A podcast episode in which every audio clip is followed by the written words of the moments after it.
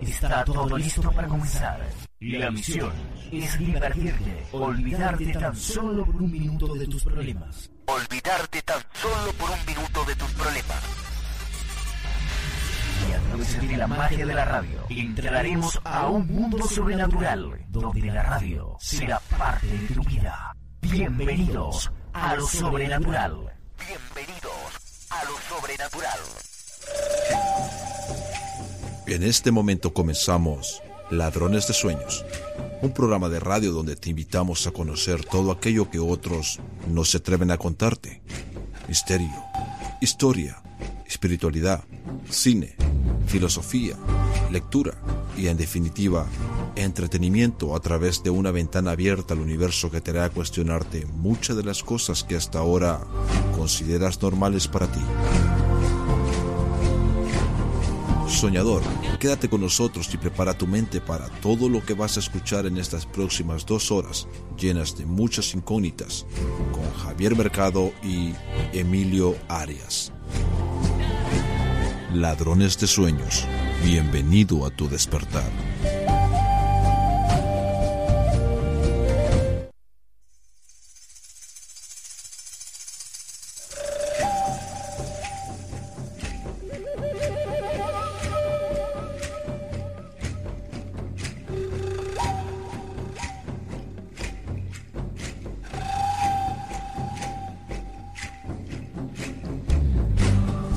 Buenas noches, soñadores, y bienvenidos un nuevo miércoles al 107.7 a Onda Sur, Motril y Universal Radio.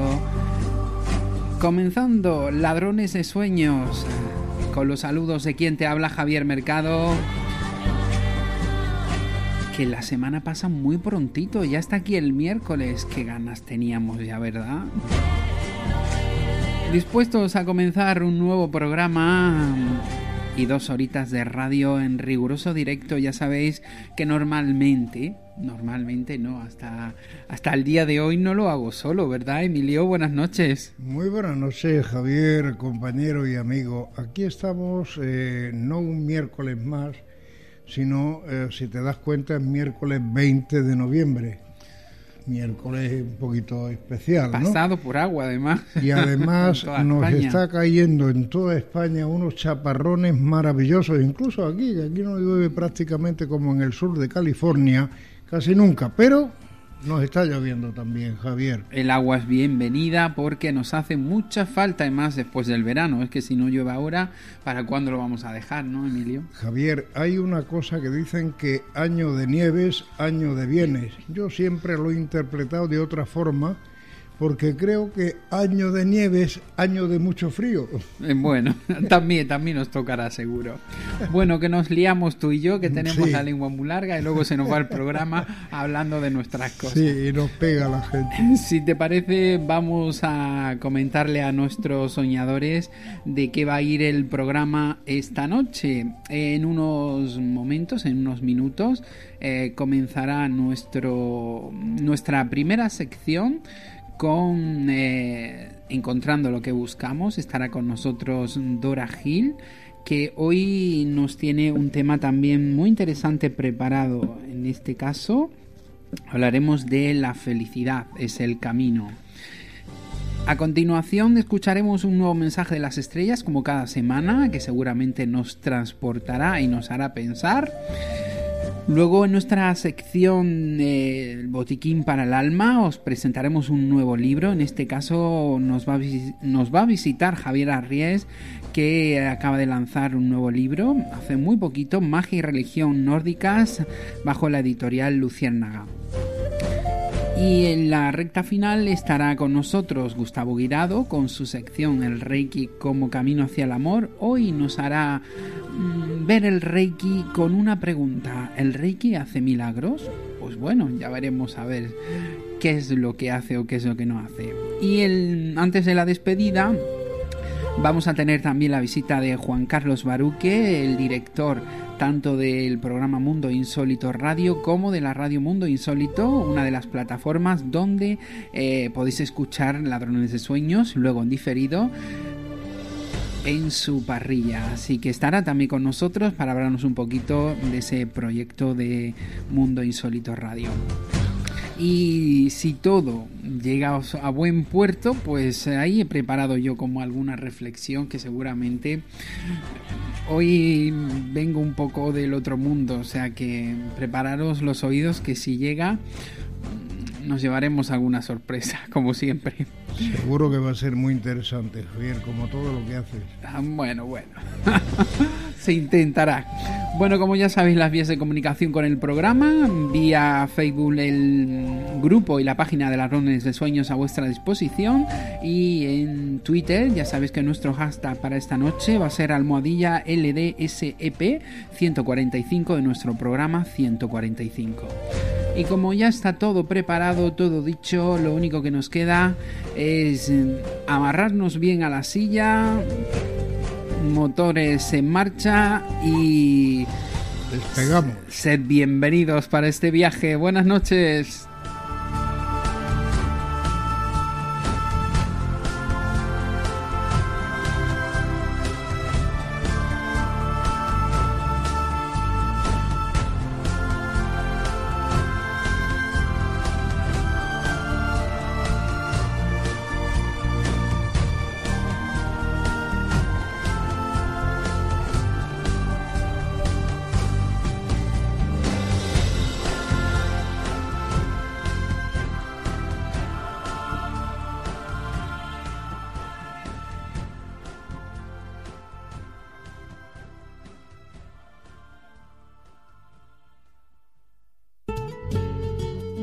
Tu experiencia escuchando el programa.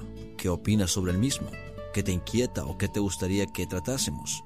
Y sobre todo, no te pierdas nada del programa y las interesantes noticias que recopilamos en nuestra web de ladronesdesueños.es. Ladrones de Sueños. Bienvenido a tu despertar.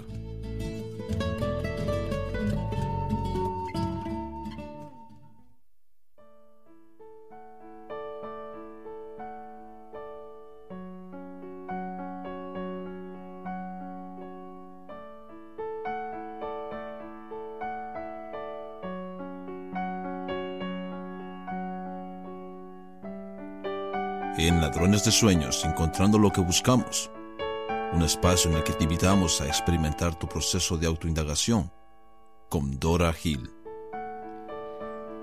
Y bueno, vamos a ir comenzando el programa, si os parece, con nuestra primera sección, encontrando lo que buscamos, con Dora Gil, a quien eh, le vamos a dar las buenas noches y la bienvenida. Buenas noches, Dora.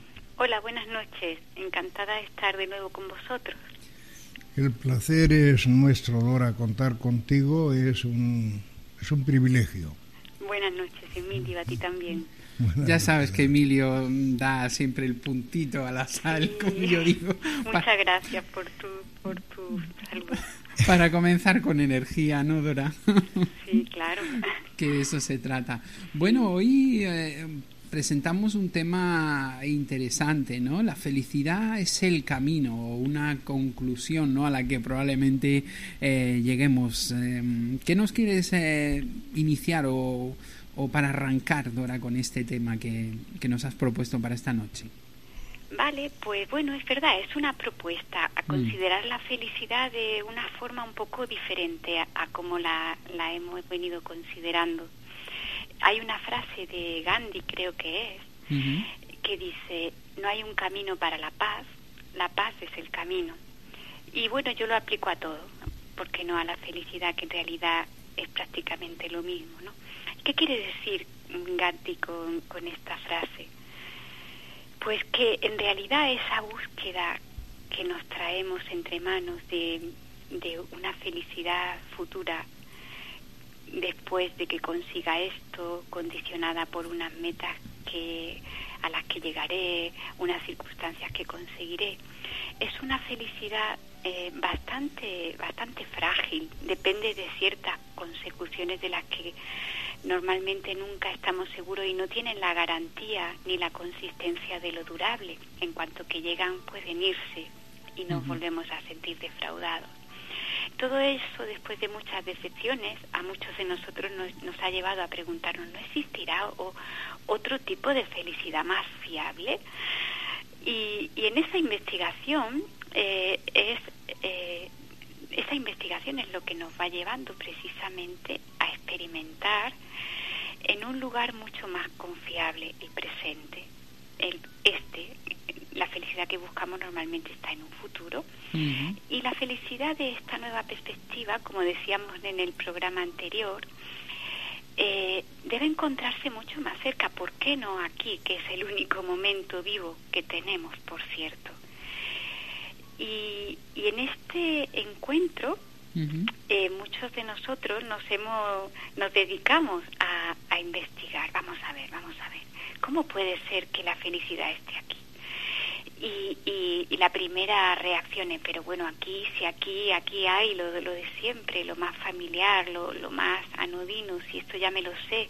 A mí la felicidad me la han pintado como esos sucesos espectaculares, esa pareja ideal, esas circunstancias extraordinarias que un día llegarán y me harán feliz, porque ahora no lo soy.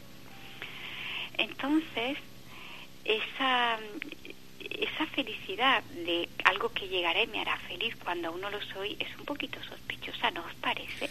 Si yo no lo soy ahora, ¿qué garantía tengo de que cuando eso llegue lo vaya a ser de manera perpetua? Si tiene que llegar es que no está aquí, y si no está aquí es que tal como llega se puede ir. ¿Me seguís? Sí, sí.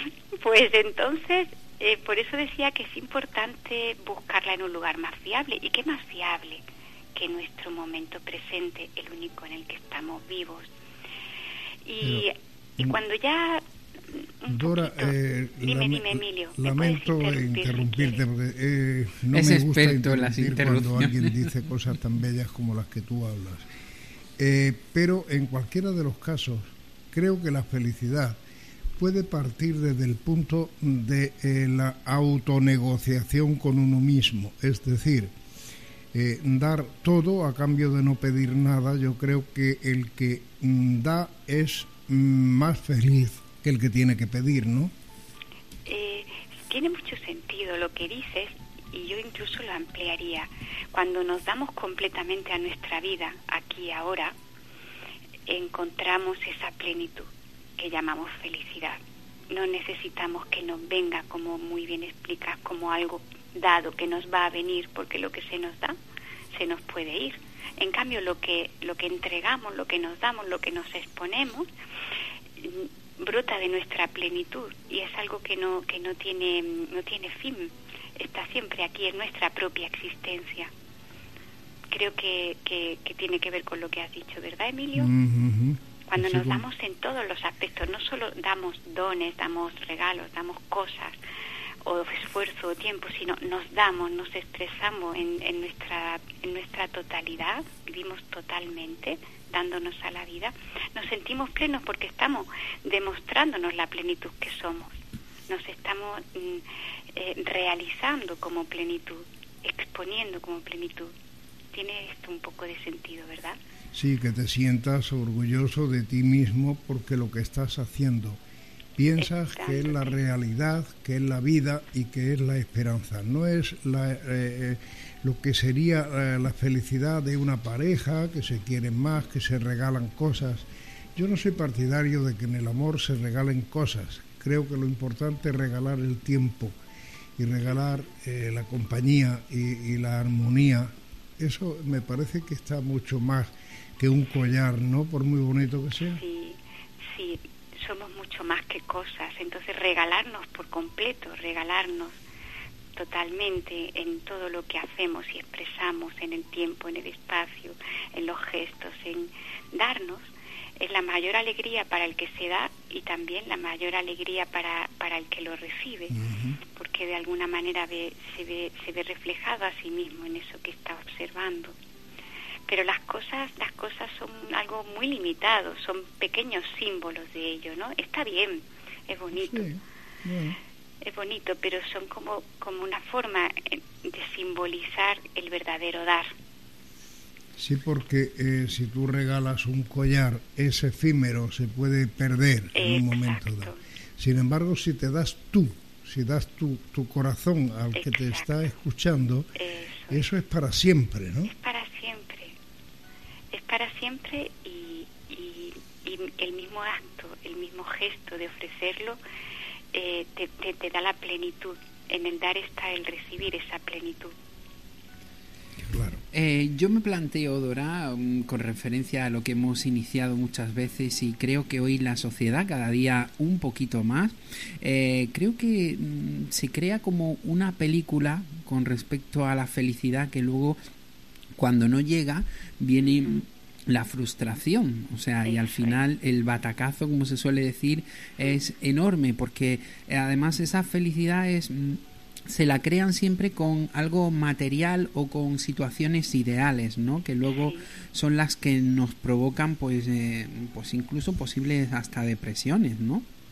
Efectivamente, es lo que nos nos han condicionado a creer. Nuestra mente condicionada funciona en, en ese modo. Cuando suceda esto, serás feliz. Cuando tengas aquello, serás feliz.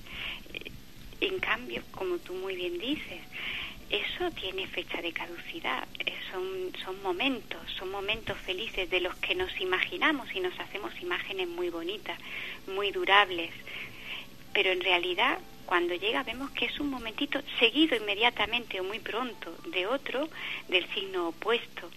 Entonces, es un poquito dudable que las cosas, las situaciones, lo que se mueve nos pueda dar felicidad. La felicidad debe encontrarse en un lugar mucho más estable que lo que se mueve. Se encuentra, sin duda, en lo, en lo más consistente que hay en nosotros, que es nuestra propia conciencia viva, lo que somos de verdad. Eso no se mueve, eso siempre está ahí. Y si ponemos ahí nuestra, nuestra comprensión de la felicidad, ella está garantizada porque forma parte de nuestra esencia, pero si seguimos poniéndola en lo fenoménico, en lo que se mueve en el mundo de la forma, siempre estaremos frustrados. Mm, claro, eh, siempre que sea un trueque, si tú me das, yo te doy, esto eh, no puede tener un buen fin, ¿no? Pues imagínate, porque rápidamente el recipiente se agota, tanto el recipiente del que lo da como el recipiente del que lo recibe suele ser sin fondo y el que lo da se le agota y luego tú no me has dado.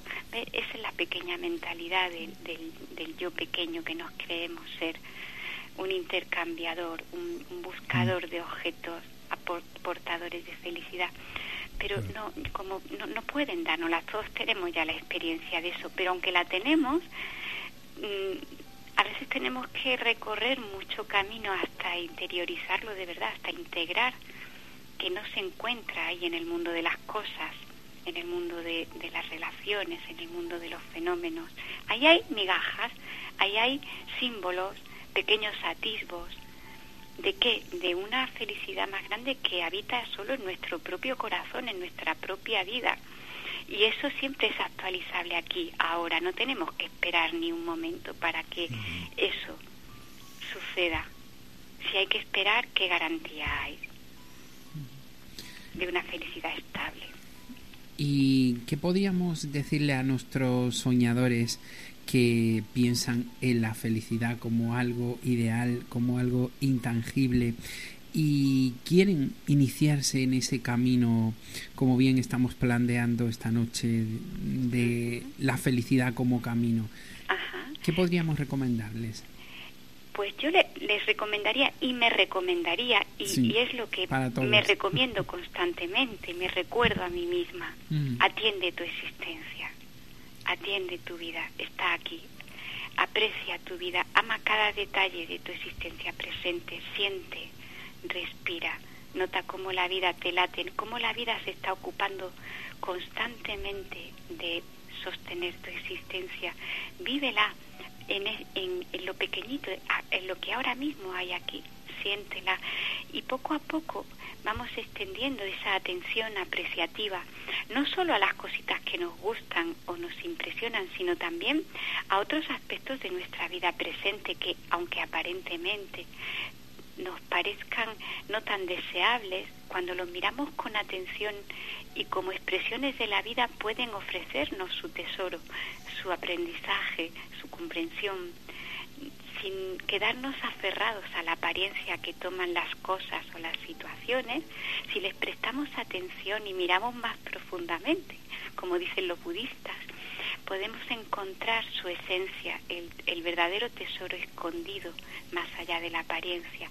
Así que, resumiendo lo que acabo de decir, sería despertar ese estado de atención a nuestra existencia, despertar ese espacio interno que observa, que siente, que vive.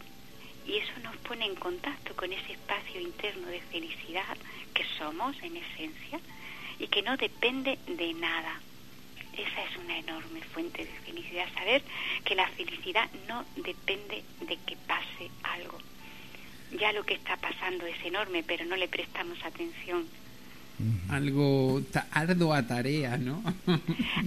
Una tarea muy muy sencilla, se realiza momento a momento, despertar esa dedicación al momento, esa devoción por el momento presente, ¿sabes? Considerándolo una expresión de la vida. No es algo arduo o trabajoso, es algo que los niños hacen, que nacemos sabiendo hacer. Los niños tienen esa atención dedicada a cada detalle de la vida, aprecian o sea, nacimos con eso. Lo que pasa es que nos hemos separado tanto de la, de la vida, nos hemos ido a pensarla, que hemos perdido ese contacto apreciativo íntimo con ella y hemos perdido esa fuente de felicidad que ellos la tienen de forma natural, ¿veis? Los niños no necesitan de, de beber grandes condiciones para sentirse felices, cualquier cosa les, les hace sentirse muy vivos. Sí, pero es porque, eh, Dora, seguramente que el ser humano cuando es jovencito se ama a sí mismo y ama sin reproches a sus padres, confía plenamente en cualquier cosa que ellos le quieran hacer y esto no lo arrastramos a lo largo de nuestra vida, lo vamos dejando atrás de mala manera además, ¿no? Porque lo dejamos en una cosa que se llama olvido. Ahí olvidamos la fuente de nuestra felicidad natural, la confianza en esa vida que nos sostiene, en esa madre vida que nos sostiene y que los niños la tienen naturalmente. Y claro, hay, momentos en que ya no nos sentimos confiados en la vida, ¿cómo podemos ser felices si no nos sentimos sostenidos por ella? Entonces, para descubrir de nuevo eso necesitamos volver a ser como niños. Mm, Alguien decía, recordáis, si no volvéis a ser como niños, no entraréis en el reino de los cielos, decía Jesús. El reino de los cielos es esa felicidad natural que es nuestra herencia de nacimiento y que tiene que ver con lo simple, con lo inmediato, con la vivencia total y plena de la vida que ya está aquí. Yo creo que quizás también es que es la propia sociedad, ¿no? La que en el momento en que pasamos esta época, ¿no? Infantil, preadolescente, ¿no? Que nos incita ya a ese cambio de vida, ¿no? Al querer ser mayor, al querer hacer ciertas cosas que ya mm, te olvidas de todo lo anterior y entras como en un bucle del que realmente es difícil salir, porque hoy en día tal y como están las cosas, problemas de pues pareja, de trabajo, de vivienda, todo eso nos absorbe de una manera que al final eh, nos olvidamos de lo más importante que somos nosotros mismos y ese niño interior que tenemos, ¿no? Efectivamente, efectivamente, y no, no, no tomamos conciencia de que si queremos nutrir nuestra felicidad, no podemos seguir nutriendo todo ese mundo externo que nos acapara tanto. Porque ¿Por qué nos acapara? Porque lo mm. seguimos cultivando, porque le seguimos dando todo nuestro interés y toda la y una enorme credibilidad e importancia como si en ello consistiera nuestra felicidad. Por eso, porque le damos nuestra energía, nuestro tiempo, puede acapararnos, si no, no tendría ese poder. Con lo cual, cuando tomamos conciencia de, de eso, necesitamos dar un paso atrás y crear espacios de tiempo también en los cuales cultivar esta nueva conciencia, esta atención a lo, a lo inmediato, que compense ese tironazo de un mundo que nos quita eh, que nos que nos arrebata un poquito ese tiempo ese espacio para la felicidad pero porque se lo permitimos Porque le hemos dado nuestro sí a eso, creyendo sus promesas de felicidad futura. Si no, no nos entregaríamos tanto a todas esas propuestas que el mundo nos ofrece en forma de trabajo, relaciones, eh, ocio. No nos entregaríamos con tanta fe a eso si no esperáramos algo de ello. Pues no nos lo da, no nos lo ha dado, porque seguir invirtiendo ahí.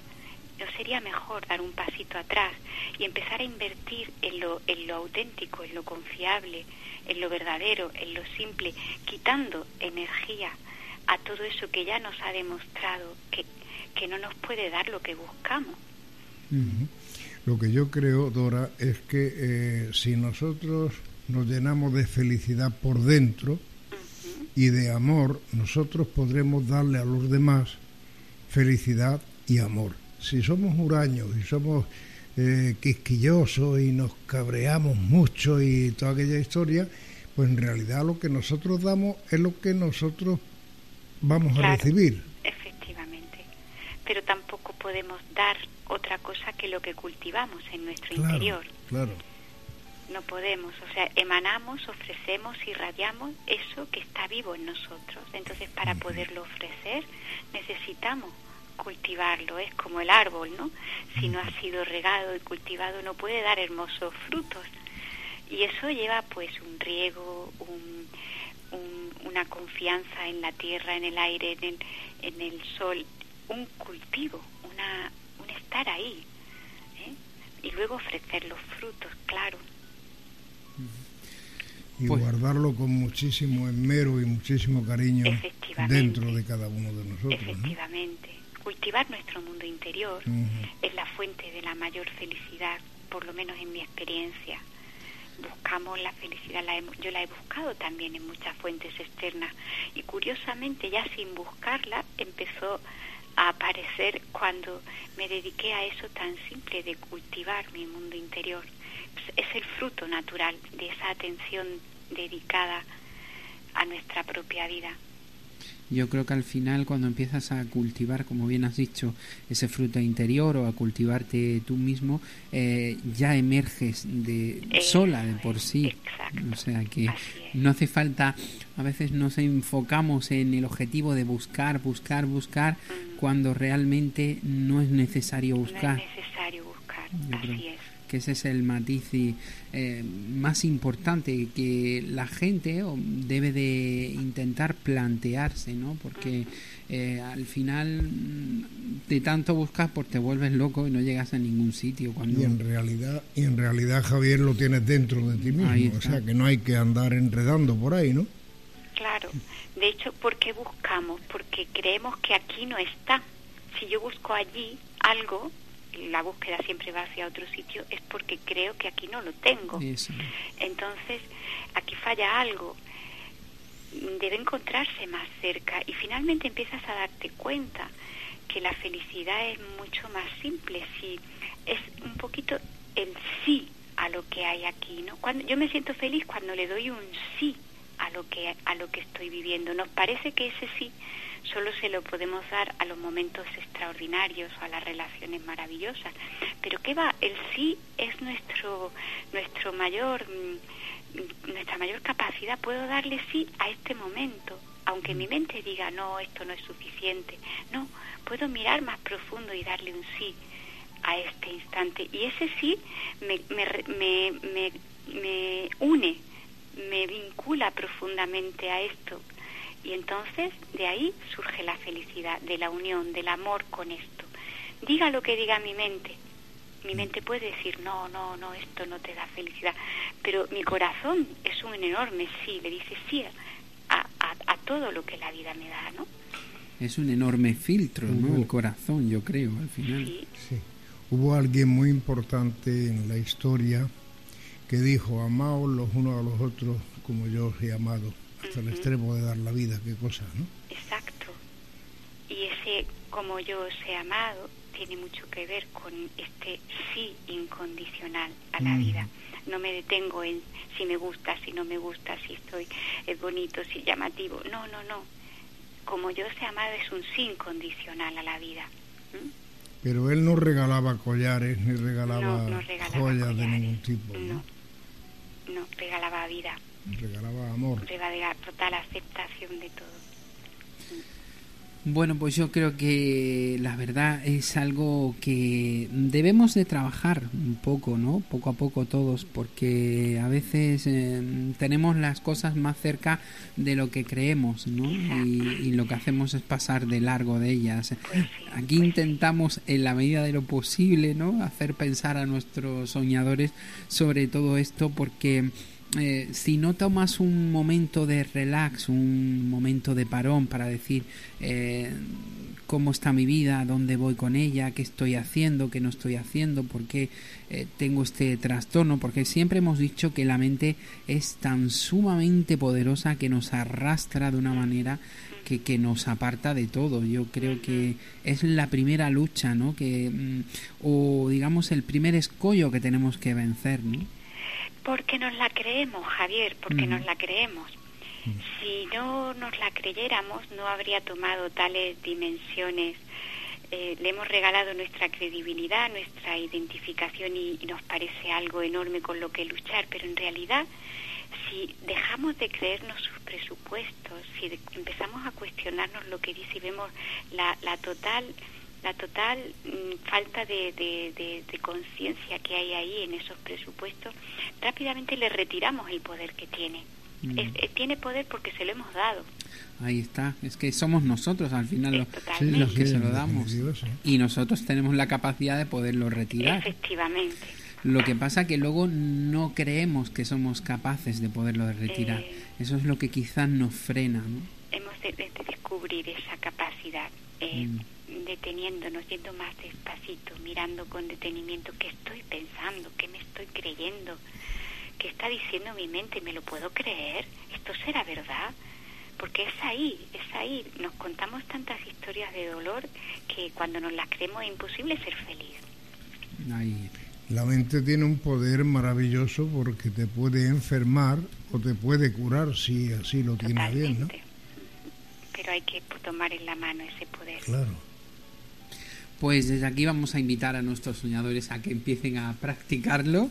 Si quieren llegar a la felicidad como camino y quieren coger ese camino, porque al final está al alcance de todos. eh, solamente tenemos que dar ese primer paso que es eh, también muy importante y es querer, querer.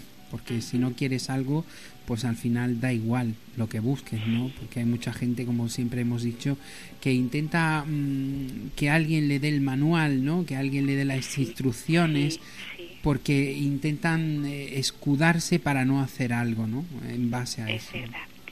Con respecto a esto, ya para terminar, me gustaría, no sé si es oportuno o no, pero en mi página web, doragil.com, hay algunos apartados que pueden contribuir a este cultivo que decíamos de la interioridad. Por ejemplo, hay un apartado de meditaciones con audios en los cuales podemos aprender poquito a poco a reservarnos esos espacios de contacto íntimo con nuestra vida presente, a sentirla, a respetarla, a abrazarla. Y esos para mí son fuentes de felicidad. ¿eh? Entonces, bueno, quería dejarlo dicho porque, Perfecto, sí. porque es una manera que tenemos accesible de ir familiarizándonos con este contacto que es tan pleno. Y de paso darle una vueltecita a Gandhi, que Gandhi no dijo También. ninguna ni una sola tontería en todo el tiempo que vivió, ¿no? Exacto, exacto. Y hoy nos ha facilitado el título de la charla. La felicidad es el camino, no es una meta. Pues con ello nos vamos a quedar, Dora, como siempre, muchísimas gracias. Eh, invitamos a nuestros soñadores a que eh, tengan la posibilidad de hacer esas pequeñas prácticas, como bien nos has comentado, a través de tu página web y algún día, como bien dije, alguna noche intentaremos hacer algo aquí en directo también Vale. para compartir con todos los soñadores, si te muy parece. bien, muy bien. ¿Vale? Pues el mes que viene, si queréis, podemos hacer Venga, esto, que ya será víspera de Navidad. Eso.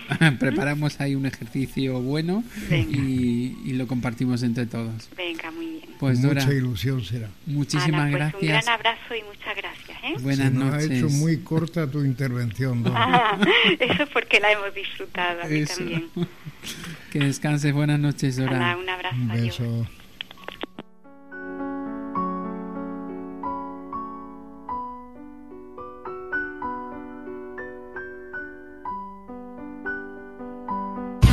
¿Buscas respuestas? Escucha, Ladrones de Sueños. Ladrones de Sueños.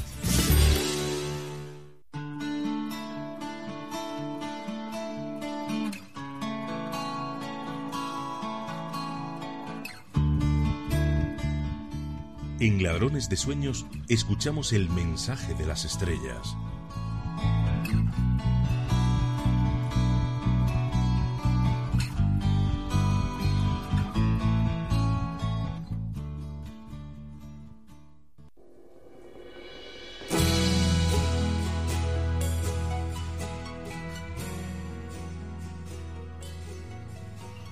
Amor, hermanos, les saludamos. Mi nombre es Oftal y les acompañamos en estos tiempos de cambios planetarios y de conciencia. Sus realidades se van a ver inmersas en las aperturas de la nueva tecnología en muchos aspectos de sus vidas, de forma positiva, así como en los mundos de más evolución. Con ello están iniciando un proceso necesario para que sus vidas sean más libres de las funciones varias que se pueden hacer a través de la tecnología y así sus mentes estar más libres para manejar la información y crear conciencia. En estos momentos, su planeta ya tiene las bases tecnológicas para su desarrollo inmediato, lo que van a ir conociendo gradualmente. En nuestro mundo estuvimos mucho tiempo para adaptar la tecnología a la sociedad y prepararla para que formara parte de su desarrollo a nivel personal y global.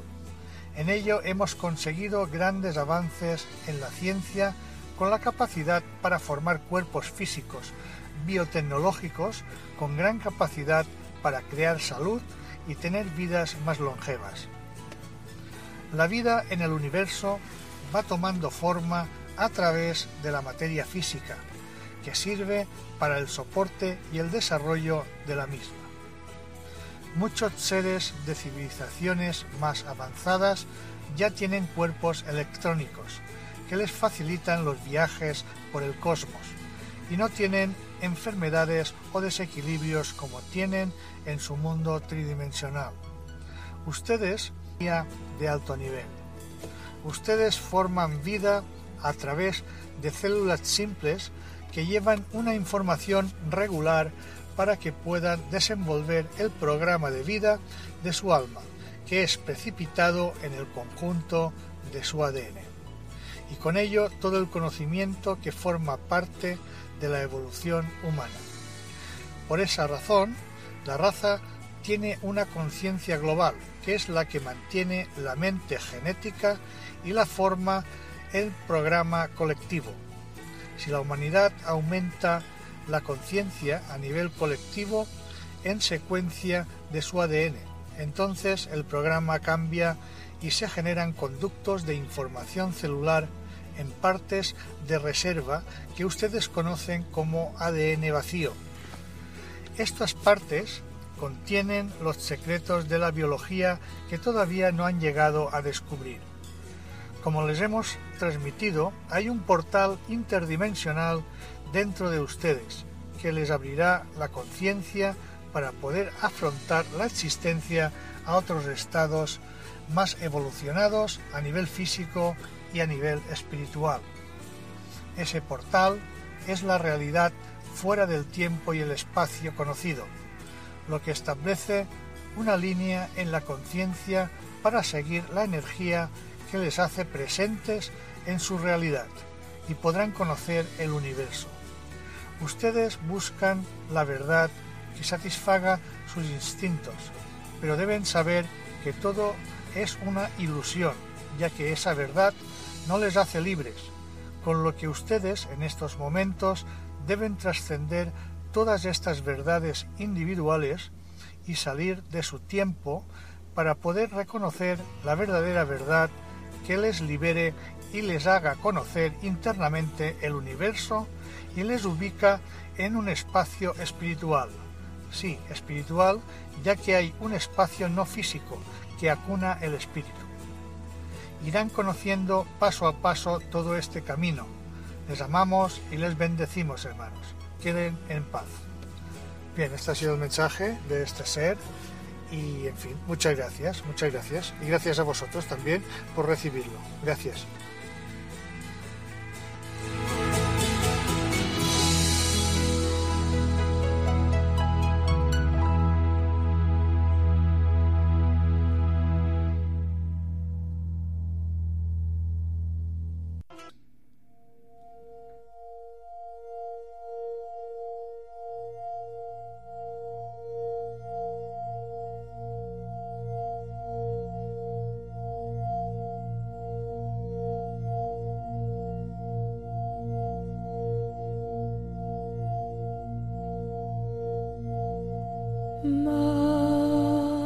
En Ladrones de Sueños, el Reiki como camino hacia el amor. Te invitamos a adentrarte en el mundo del Reiki como nunca te lo han contado. Con Gustavo Guirado.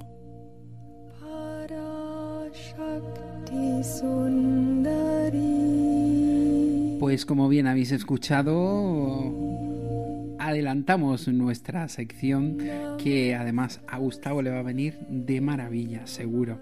Buenas noches, Gustavo, ¿qué tal? ¿Cómo estamos? Hola, buenas noches, Javier y Emilio, buenas noches. Muy buenas noches, Gustavo, bienvenido. Bienvenido a vosotros, queridos míos.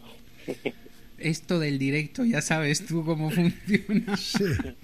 De vez en cuando tenemos sorpresas. De, última hora, sí, es que esto es como todo. Llevamos eh, la felicidad por el camino, como estábamos hablando con Dora, y de vez en cuando pues eh, nos pasa de largo. y en este momento pues nos ha pasado, pero como yo siempre digo, aquí Emil y yo estamos dispuestos a todo, y, y yo, raudo y veloz, digo, a nuestro amigo Gustavo que está ahí esperando. Vamos con él, que seguramente además sabía que estaba escuchando el programa. Y así lo pongo un poquito nervioso, que si no luego está muy relajado. Es que el problema, el problema que hay es que como está lloviendo, posiblemente las líneas telefónicas se mojen. También. Entonces, vamos a echarle la culpa a algo. Bueno, de momento, si te parece, Gustavo, hoy nos planteas un tema que seguramente es que, como hay polémica, yo creo que vamos a darle un poquito de adelanto para generar ahí vidilla, ¿no? Porque hoy vamos a hablar mm, del Reiki eh, y nos vamos a preguntar si en realidad hace milagros, ¿no? Eh, sí, eh, Javier, os escucho muy bajito. ¿Muy bajo? Muy bajito, sí. Pues nosotros te escuchamos perfectamente. A ver si ahora nos escuchas mejor. Ahora sí. Eh, Para mí es grato poder hablar con vosotros de, este asunto que, que, sin duda para muchas personas escépticas pues les van a chocar. Y para los que somos creyentes pues seguramente mejor nos resolverán dudas porque es un una particularidad que, que muchas personas no, no terminan de, de creerse. Y es que nosotros somos capaces de, de hacer milagros. Y, claro, más de uno dirá, ¿y cómo, cómo esto es posible? no Porque claro, cuando hablamos de milagros, el problema está en que los que son las personas materialistas pues piensan en, por ejemplo, en el mago de la lámpara y que le da los deseos de, materiales que quieren. Pero no estamos hablando de estos, de estos milagros. Estamos milagros, hablando de los milagros intangibles, los, mm, los que no son materiales, los que son provenientes del corazón, los que vienen por cuando dice por arte de magia. Esa clase de milagros que son por sorpresa, que no te esperas, que sin duda pues te pueden te dan una alegría sobremanera muy grande. Y, y cómo esto se relaciona con, con el Reiki que es lo que quiero hablar porque muchas personas cuando son tocados por el Reiki mm, realmente no saben lo que están experimentando y necesitan más sesiones o que alguien le, le guíe, le oriente o le diga por qué se produce estas cosas. Entonces, eh, yo creo que es como una transformación interior, ¿no? Quizás. Sí, van por ahí los tiros. ¿Verdad? Gracias, Javier. Amigo. ya sabía yo que es que mm, intuía algo de, del tema, ¿no? Bueno, ya de lo que vas conociendo todo todo este mundo, ¿no? Pues creo que al final em, eh, como hemos estado hablando incluso en la sección anteriormente cuando hemos hablado un poco de la, de la felicidad que es el camino ¿no? y que cada uno al final tenemos que buscarnos yo creo que el Reiki también aporta esa parte ¿no? de transformación interior ¿no?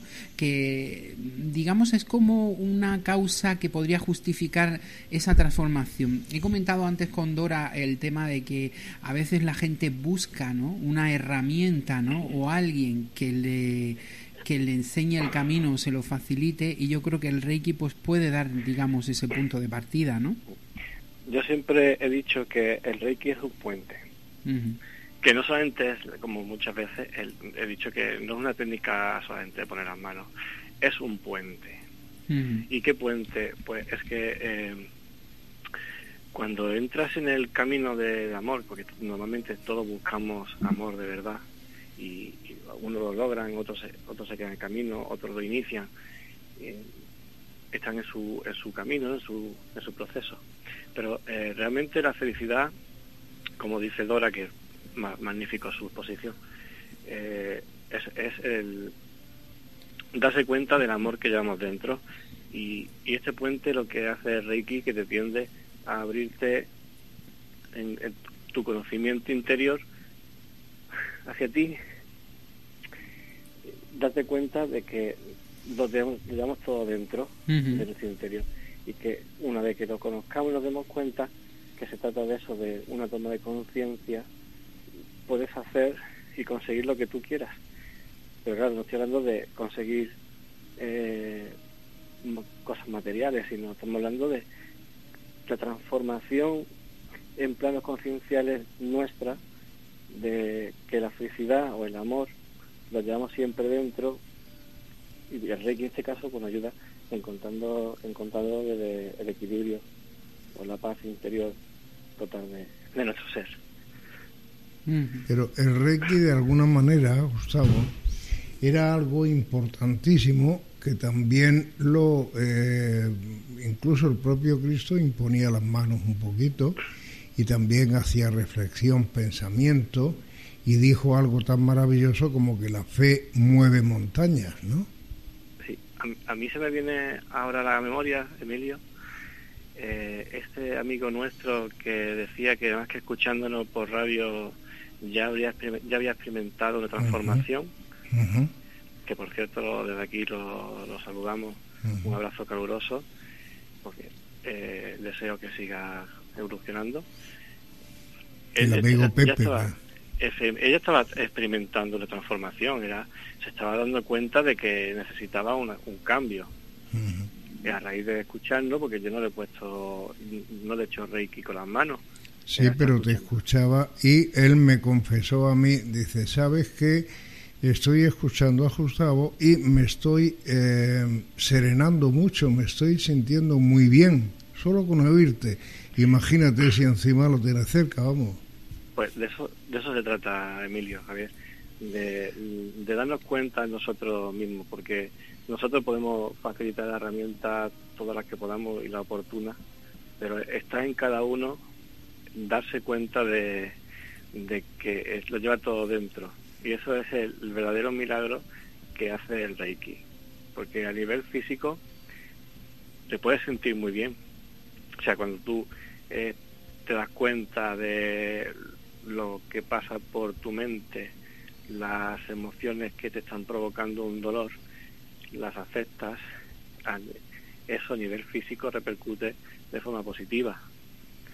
Claro, entonces, por ejemplo, cuando se inicia una persona en primer nivel de Reiki, normalmente la, la persona que te inicia te dice, te advierte de que cuidado con lo que piensas porque lo vas a crear. Ahí está. Vale, entonces ellos eh, en esa fase de, primer nivel lo que están experimentando es un estado físico increíblemente alto de que se sienten que se van a comer el mundo, van alegres, contentos, con la sonrisa una boca abierta, por todo sitio, irradiando una alegría eh, que no se explican por qué. Y claro, como se encuentran tan, bien anímicamente, lo que van pensando lo van creando, pero es porque su estado de ánimo es positivo. Mm. Ese es lo que se produce en, nivel, en el nivel 1. Por eso es el primer nivel donde el estado físico sana antes. Pero no significa que sane, sino que tu estado mental se encuentra también que tu, el estado físico lo, lo exterioriza. Mm, te adelanto, por si acaso te sirve para ponerte un poquito más nervioso, más tranquilo, que ya tienes, club, que ya tienes club de fan tú también. O sea que yo tengo club de fan, no, perdona. Te hago llegar ahora mismo, Emilio, que tu presidenta de club de fan ahora mismo está diciéndome, salúdalo, salúdalo. Te adelanto algunos comentarios que llegan a través de las redes, eh, como nos dice... Eh, Walter dice, es relajante escuchar a Gustavo. Y, en este caso, Soledad Jordano también que está comentando, nos dice, estoy totalmente de acuerdo con Gustavo. Y bueno, te mando saludos también de Maribel y Víctor Manuel Beltrán, que dice que le ha venido muy bien que adelante tu sección, porque mm, claro, él también madruga y luego se queda dormido, ¿no? y ya pues no puede escucharlo en directo, que, que es lo interesante. Y cierro, antes de que sigas, pues con el con el comentario que nos llega de María José Cortés, como no, eh, la vida en sí ya es un milagro, o sea que... Eh, bueno, esa es otra parte de que tenía que hablaros, porque, claro, he empezado un poco como una moto. Sí, porque ya te he calentado yo y entonces... Pero tengo que deciros que antes de hablar del Reiki, sí. tenemos que tomar conciencia que el primer milagro que hay en la Tierra es que somos nosotros. Nosotros somos, somos un milagro porque somos creados por un acto de amor. Ahí está. Y la Tierra igualmente es un milagro también porque es misterioso ¿no? que estemos aquí nosotros en la Tierra con nuestra tecnología, nuestra evolución. ¿Y qué hay más allá de, todo eso? Eh, un acto milagroso. eh, fuera parte de eso, nosotros somos un milagro, creamos, hacemos milagros sin darnos cuenta y cuando nos encontramos en un estado de, paz y de calma y plenitud total, somos capaces de, transformar cualquier ambiente, eh, conseguir lo que necesitamos, porque hablando de, por experiencia propia, te pones a pensar lo que eres capaz, lo que has sido capaz de conseguir hasta el momento, simplemente con, con como siempre hablo, de un estado de calma, de plenitud por tu trabajo y, y te sorprende de todo lo que consigues. Y es simplemente pues, llevando un camino, como la sección dice, hacia ese camino hacia el amor, que lo demuestra. Pero yo creo que porque a veces, en mucha, y lo hemos estado comentando anteriormente, es que no nos lo creemos todo, ¿no? No, no llegamos creyéndolo porque necesitamos como que venga alguien de fuera y te diga y te muestre todo lo que has hecho. Te diga esto lo has hecho tú, esto lo has conseguido tú, esto lo has traído tú, esto lo has creado tú. Y por eso no tenemos que creerlo porque necesitamos ver más que sentir y sería al contrario, sería más sentir que ver para darnos cuenta de, que los milagros se obran desde un corazón puro, desde una conciencia pura, tranquila, en calma. Y que haya una, una, una especie de eh, transporte del alma al exterior, ¿es posible que esto sea así, Gustavo? Emilio, perdona, pero no te he escuchado bien. No, digo que si es algo así como una transparencia de nuestro propio yo, de nuestro propio ego interno y trasladarlo al exterior para que los demás lo puedan ver con luz clara, ¿eh, ¿no? Sí, porque mm, fuera de los planos físicos, los que eh, estamos nosotros, lo tangible, en nuestros cuerpos, lo que vemos, lo que tocamos, se mueven otros hilos, planos sutiles, que son nuestros planos concienciales, eh, nuestros pensamientos, nuestro, nuestra eh, decisiones, eh, nuestras intenciones sanas, son lo que mueven eso que tú dices desde nuestro yo interior, que se transforma y se demuestra afuera, en el exterior. Es lo que conseguimos hacer esas, esas mm, milagritos que no terminamos de creernos y que llegan por sí solos que al final forman parte de nosotros mismos, pero eh, muchas veces, como bien hemos dicho y ahondando, eh, la gente necesita quizás, ¿no? El que, por ejemplo, le hagas esa imposición de manos, ¿no? O el que se genere esa situación, ¿no? De, de, energía y demás para dar esa primera vuelta de tuerca, esa transformación, ¿no? Sí, ellos necesitan eh, ese primer toma de contacto de sentir lo que es la imposición de mano, porque no se creen que normalmente nuestras manos se ponen muy calentitas eh, y dicen que de dónde sale de dónde sale ese calor. ¿Quién ha encendido la estufa, no? de dónde viene ese calor. Entonces, claro, normalmente uno te dice, esa es mi energía. Pero bueno, necesitan ese, ese toma de contacto para sentirlo para que es como el romper el hielo. Y una vez que ya ha efectuado ese ese romper el hielo, ya quieren ya tienen su inquietud de saber más, de querer por qué saber de dónde viene eso. Y ahí es donde empiezan la pequeña transformación. Eh, algo cuando ya nosotros empezamos hablando de, porque claro, los cambios de conciencia vienen de todo lo que hemos estado hablando anteriormente, de los principios y los valores del Reiki y, que son también eh, extrapolables a la vida cotidiana, porque es, normalmente para poder ayudarlos a ellos a que tengan esa inquietud, nosotros debemos estar también en un estado de, de pleno equilibrio, de equilibrio, sí. una vida recta. Porque al final, como bien hemos dicho anteriormente, lo que tú tienes es lo que transmites, ¿no? Exacto.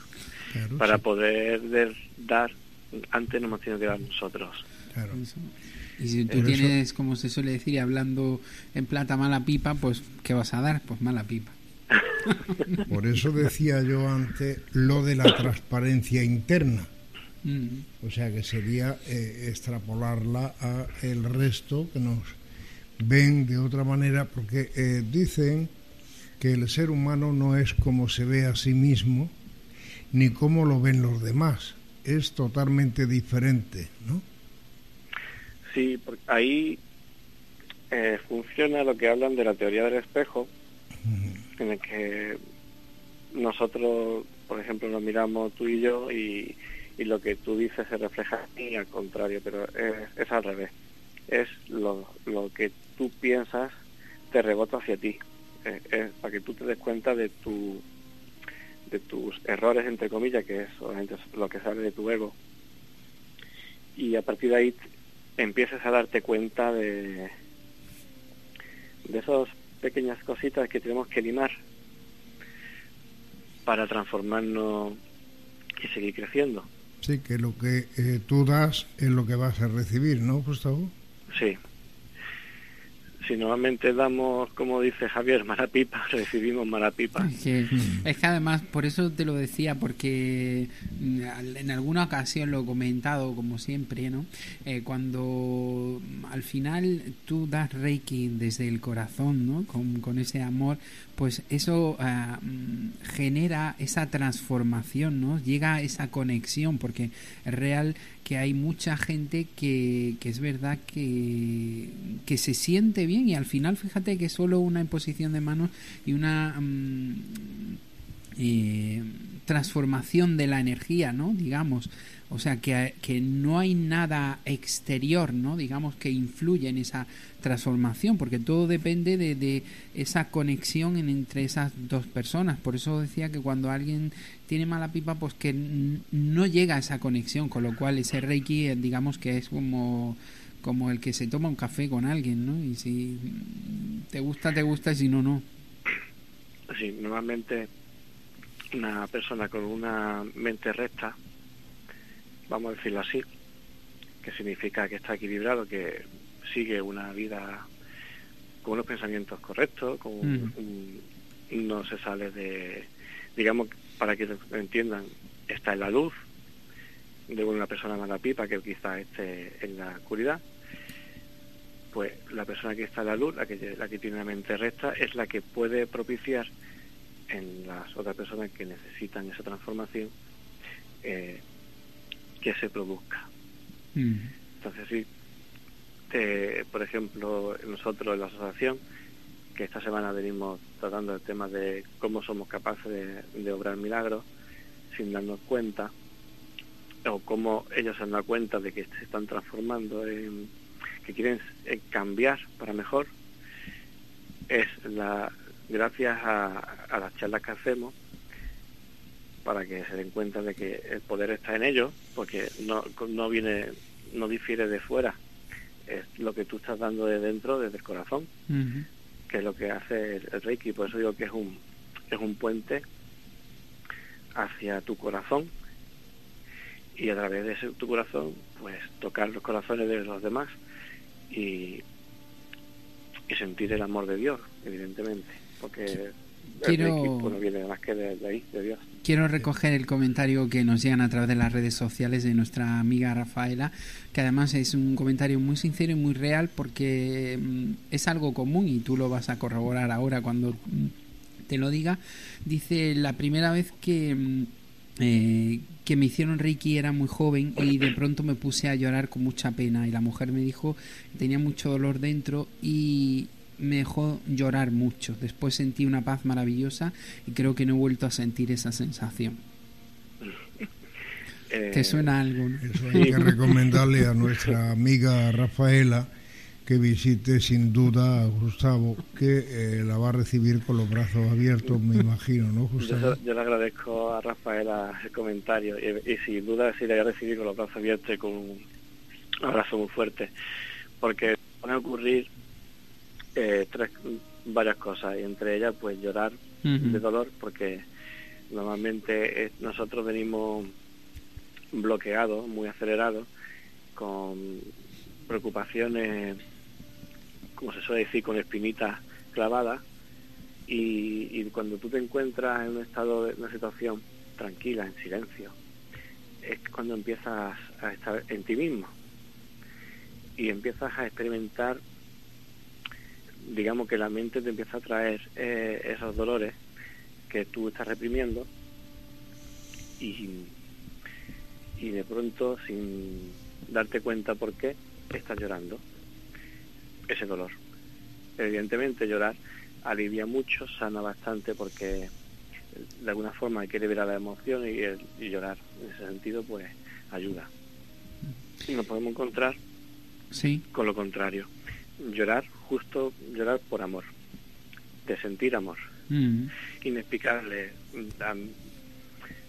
Yo he llorado por, de sentir amor y bueno, recientemente dándole Reiki aquí en la asociación a una de las de asistentes, eh, arrancó a llorar y no se, no se lo explicaba, y, y lloraba pero porque se sentía muy bien, no sabía explicarlo, se encontraba muy, muy bien. eh, eh, decía que no podía explicarlo porque lloraba, pero que al mismo tiempo sentía una paz muy grande y, y no por dolor, sino porque lo que experimentaba pa- para ella era bueno. Mm. ¿Podía Muy ser bueno. que experimentara el verse por dentro a sí mismo, por ejemplo? Bueno, ella en este caso ha experimentado bastante, una transformación muy, muy grande y ya lo dice, que está eh, esperando que llegue el lunes para, para otra sesión de Reiki para poder hablar y compartir porque lo, lo- ella particularmente lo está sintiendo muy bien. Sea, Te traslado, te traslado, perdona, otra pregunta que nos llega de las redes de nuestro amigo Víctor Manuel. Dice, Gustavo, buenas noches. ¿Esa imposición eh, emana, supongo, vibración y cambia tu estado por tu vibración que lo capta la otra persona? lo que capta realmente con las manos, quien da Reiki de corazón, de amor de verdad, la, la, que recibe Reiki lo va a sentir. Porque ya hemos hablado muchas veces de no lo mismo dar algo de corazón sin esperar recibir nada a cambio, a quien te pone las manos y luego te da te, espera que te pone la cartera no te, pone la cartera y eso repercute. Sí ¿no? No, se siente igual no que en función de esa de esa intercambio pecuniario pues así he dado yo de amor no entonces si estamos hablando desde el amor y dando reiki desde el amor quien se siente lo va lo va a sentir Mm. va a sentir desde que las manos se ponen calientitas y no sabe por qué, que es lo que rompe el hielo y le hace experimentar, es, le hace experimentar un, sensaciones extrañas que nunca ha sentido y, y es lo que le produce eh, encontrar un punto de inflexión en su vida. Mm. Yo creo que al final hay, quizás esa es la prueba de fuego, ¿no? En ese mm. sentido, eh, redundando con ese calorcito que hablábamos, ¿no? Ojo que muchos se asustan cuando pasa eso. Quien quien siente ese punto de inflexión siente un cambio y quiere seguir, pero quien se asusta eh, se va para atrás y necesita que llegue otro momento para volver a seguir. Eh, ese es el punto de inflexión. Eh, nos, comenta, nos comenta María José, dice, a veces cuando ponemos las manos, lo único que ponemos es nuestro corazón, por eso quien es sensible llega a sentir nuestro amor incondicional hacia aquellos que confían en nosotros, porque eso también creo que es importante, ¿no? A la hora de, dar y de recibir Reiki, ¿no? Lo ha explicado mejor que yo. Es que está, Javier está forzándose mucho, está sacando buena nota, no te preocupes. No, perdona, no habla porque no quiere, porque... sí. Pero sin duda eh, hay que darse cuenta de que el verdadero milagro de todo esto, ya fuera del Reiki o no Reiki, lo que sea, el verdadero milagro es darnos cuenta y tomar conciencia de, de lo que tenemos dentro, de lo que somos capaces de dar, de lo que somos capaces, hasta dónde somos capaces de llegar, dando nuestro amor. La verdadera toma de conciencia de, mm, de que este mundo podría cambiar si diésemos amor de verdad, ese es el verdadero milagro. Mm. Y esta conversación pues, se está dando pues por lo mismo, porque es un milagro de que personas como vosotros y vuestro programa estén ahí para hacer pensar, que reflexionen, que se den cuenta por ellos mismos, sin imposiciones, sin obligaciones, para una verdadera transformación que es necesaria. Indirectamente. Por eso digo que el Reiki es un puente a la apertura de conciencia, a la transformación del ser de cada uno, a darse cuenta de que por dando poco se hace mucho y sin esperar nada se recibe mucho también. La ilusión que ponemos tanto Javier como yo en este tema es que eh, nuestros oyentes, nuestros soñadores, tengan a bien perder un minuto en el día pensando en lo que aquí les estamos diciendo. Esa es nuestro, nuestra meta, Javier.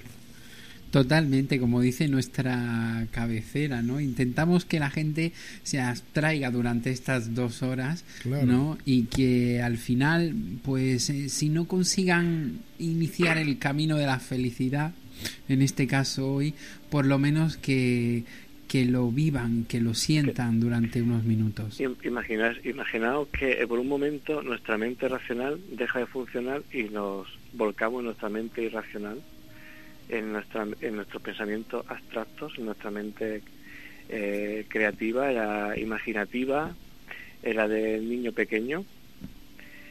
Si, fue, si utilizamos nuestra, esa mente, esa parte del hemisferio derecho más que el hemisferio izquierdo, ¿cuánto nos seríamos capaces de conseguir dando un, una horita solo de, de esa mente irracional que tenemos? Qué maravilla. Eso es lo que en parte el Reiki hace encontrar tu punto de equilibrio entre tu mente racional y tu mente irracional, conseguir que tu, tus, todos tus yoes que hay dentro de ti se unifiquen en uno y se conviertan en, en tu verdadero ser y en lo que somos. Una creación divina y milagrosa de Dios. Pues eh, de hecho, mm, las redes hoy están echando chispicas, como se diría. eh, sí que han generado ahí esa energía, ¿eh? a pesar de todo, ¿no? Nos comenta Soledad, dice ser amor para dar amor. Y vamos a cerrar, aunque ya me gustaría seguir toda la noche un ratito más, pero bueno, con un comentario también de María José nuevamente, que ya sabes tú que ella pone la guindilla en el, en, en el pastel, aunque sea en silencio, ¿no? pero a través de, de comentarios eh, solo aportamos un poquito de nuestro tiempo, pero aquellos que confían en nosotros son el verdadero milagro, personas que aún estando dormidas durante mucho tiempo y que de pronto despiertan con ansias de crecer y experimentar el amor en mayúsculas. Exacto. Así es. Así es, buen resumen, digamos, para concluir eh, esta noche este milagro. Espero que por lo menos, si no, hayamos aportado nuestro granito de arena y que la gente al final, de una forma o de otra, como yo digo, encuentren ese camino y lo inicien, que es lo más importante, porque da igual de la forma que llegues, como yo digo siempre. Lo importante es la voluntad y las ganas, y por lo menos desde aquí, empeño le vamos a poner, ¿no, Emilio?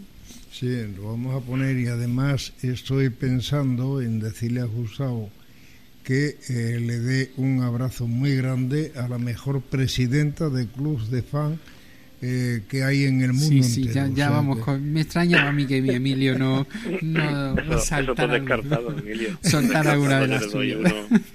muy grande, muy grande. Gustavo, eh, le dices que es de corazón, ¿vale? Vale. Queda, queda recogido, Emilio.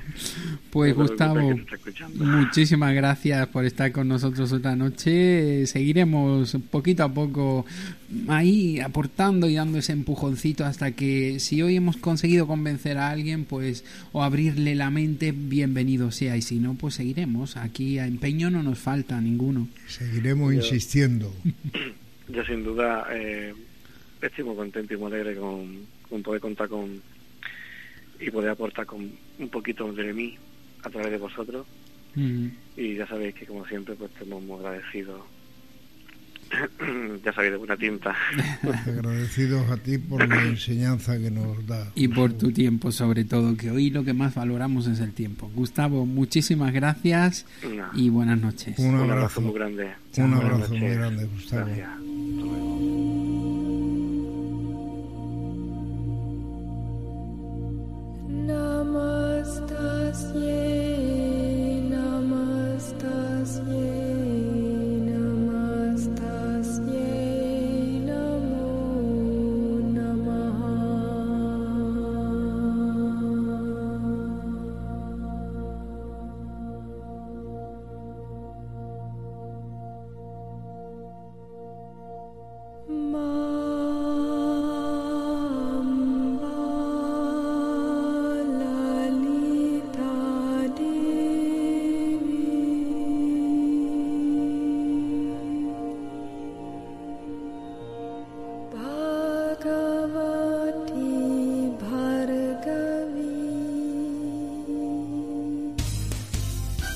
Estás escuchando Ladrones de Sueños. You are now hearing Dream Thieves. Ladrones de Sueños. En Ladrones de Sueños, el botiquín para el alma. Te abrimos nuestra biblioteca para ofrecerte un elenco de lecturas que ayudarán a complementar tu alma. El guardián de las tablillas te presenta hoy un nuevo título. ¿Quieres conocerlo?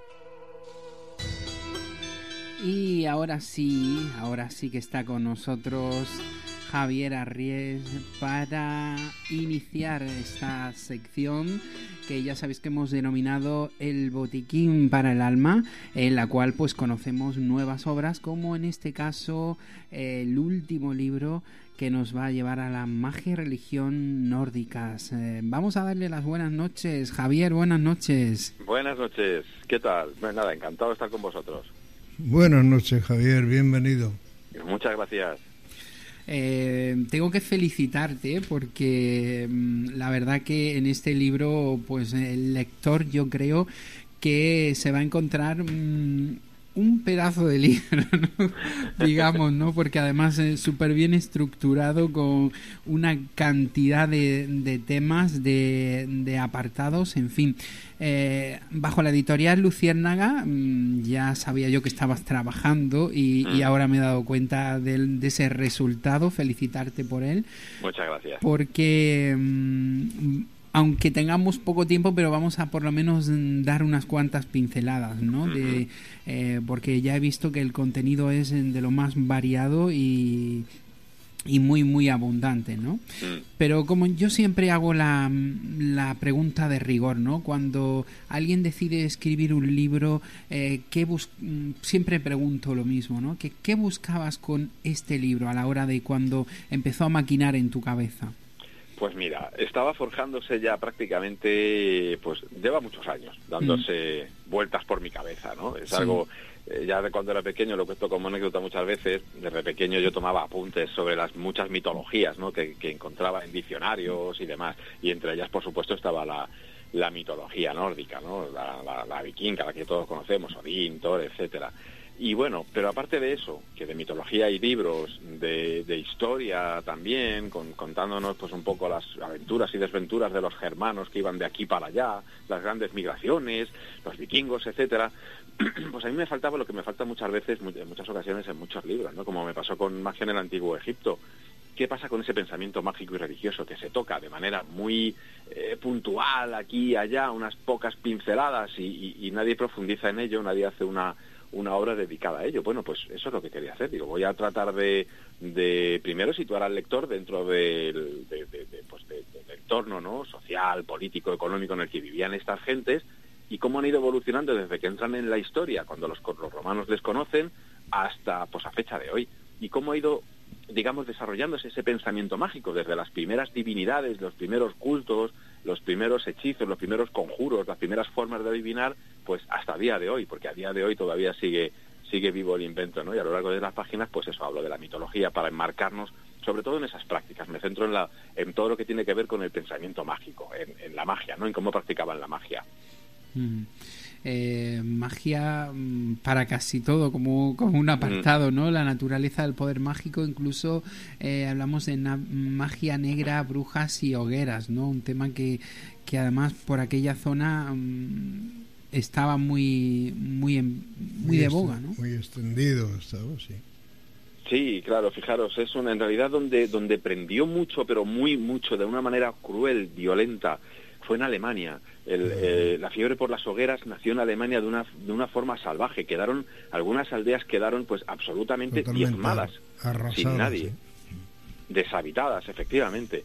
Y bueno, eso saltó, en, eh, digamos que en el mundo nórdico, de Dinamarca para arriba, en Escandinavia, en Islandia, etcétera, más o menos había un control, los, los reyes trataban de sujetar un poco a la población cuando se les iba la cosa de las manos, pero bueno, luego saltó esa chispa desde Alemania a, Escandinavia, ¿no? Y cómo, ¿no? Pues de nuevo eh, la, la, fiebre por las hogueras llegó allí. Cada país con sus particularidades. Por ejemplo, a las brujas danesas se les atribuía sobre todo el poder de levantar tormentas que acababan con la vida de los hombres en naufragios, se les, eh, se les atribuían pues eh, poderes tremendos ¿no? en, ese, en ese sentido, en el de cambiar eh, la meteorología, para mal, por supuesto. En Suecia, por ejemplo, había una auténtica fiebre por, eh, porque algunas brujas, según pensaban, se llevaban a los niños al Blockberg, una especie de monte donde veían al diablo y se los llevaban allí, entonces captaban a, a los niños. Bueno, algo brutal, donde pues se ve eh, prácticamente el mismo tipo de, histeri de, histerias que se verían después también en Salem, en Norteamérica. Y bueno, mm. digamos que es,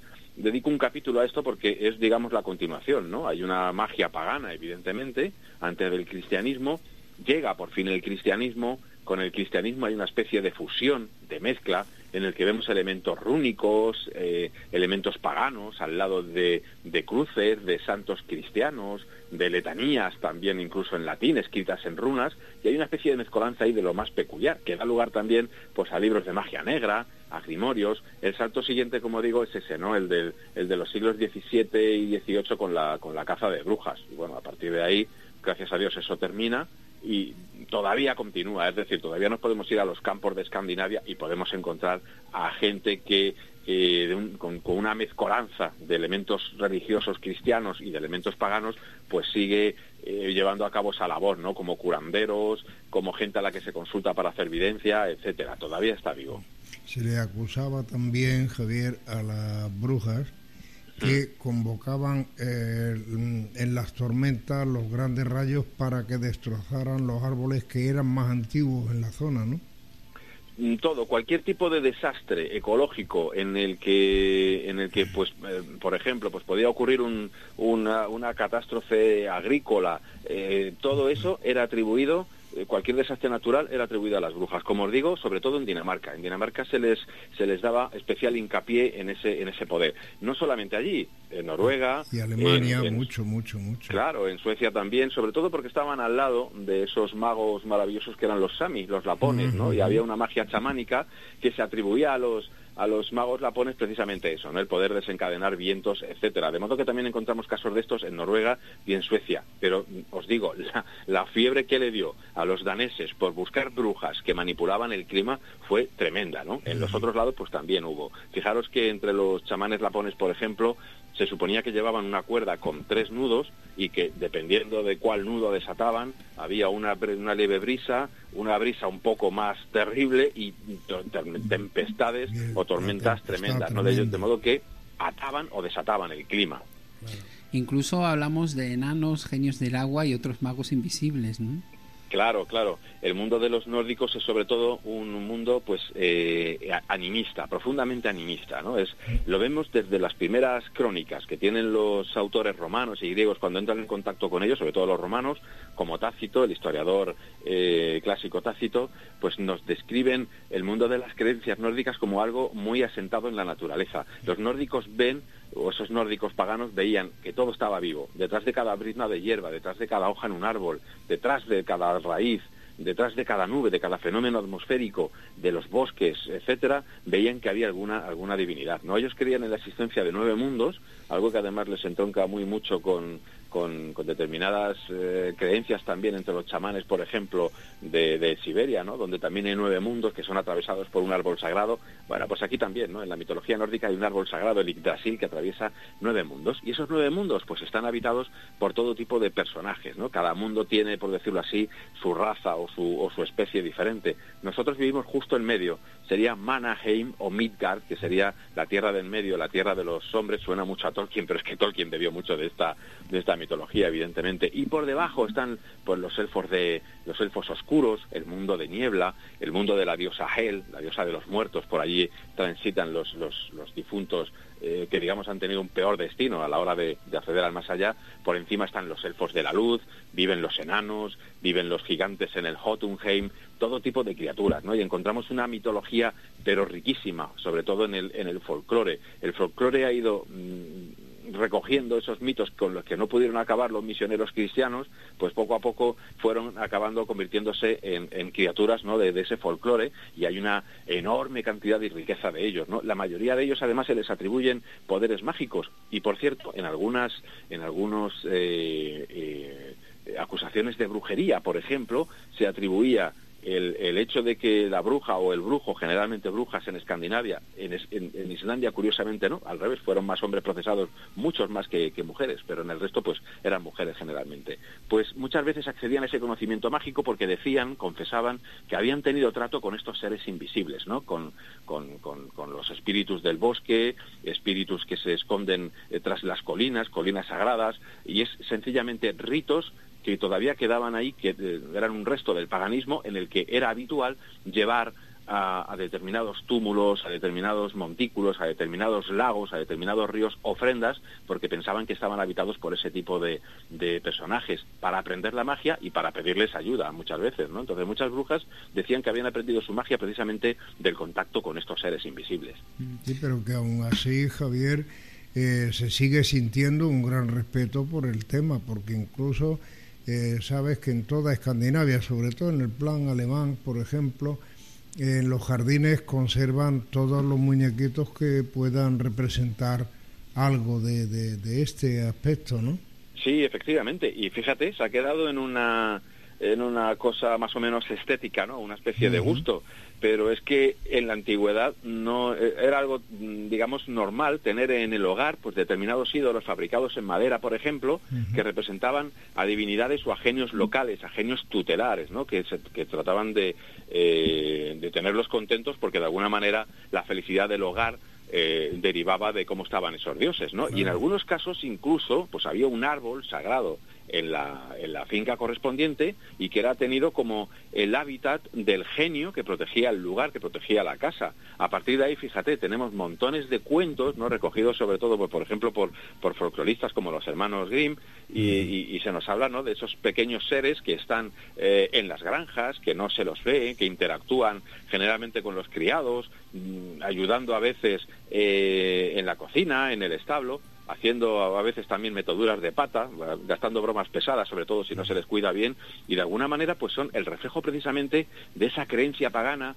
en esas divinidades menores, en esos dioses locales que eran los que protegían el hogar, y como os digo, pues se representaban eh, tallados en madera, por ejemplo, ¿no? Y en algunos casos, por ejemplo, en mandrágora. Se cogía y se tallaba la mandrágora para representar a un dios, ¿no? De hecho, la palabra mandrágora en alemán es Alraune, que, es, eh, que está eh, además emparentada con las runas, ¿no? Con, con la runa, el susurro mágico. Así que fijaros, hay magia por todas partes y evidentemente todavía quedan esos, esos restos por ahí, por, por, por así decirlo, ¿no? Yo creo que lo llevan un poco en el inconsciente colectivo. Sí, pero aunque no, aunque no lo manifiestan de forma externa, pero eh, observa una cosa y es que cuando eh, muchos muñequitos de estos están justo pegando casi a la acera, no te preocupes que nadie va a tocar un solo muñeco, ni siquiera para acariciarlo, ¿eh?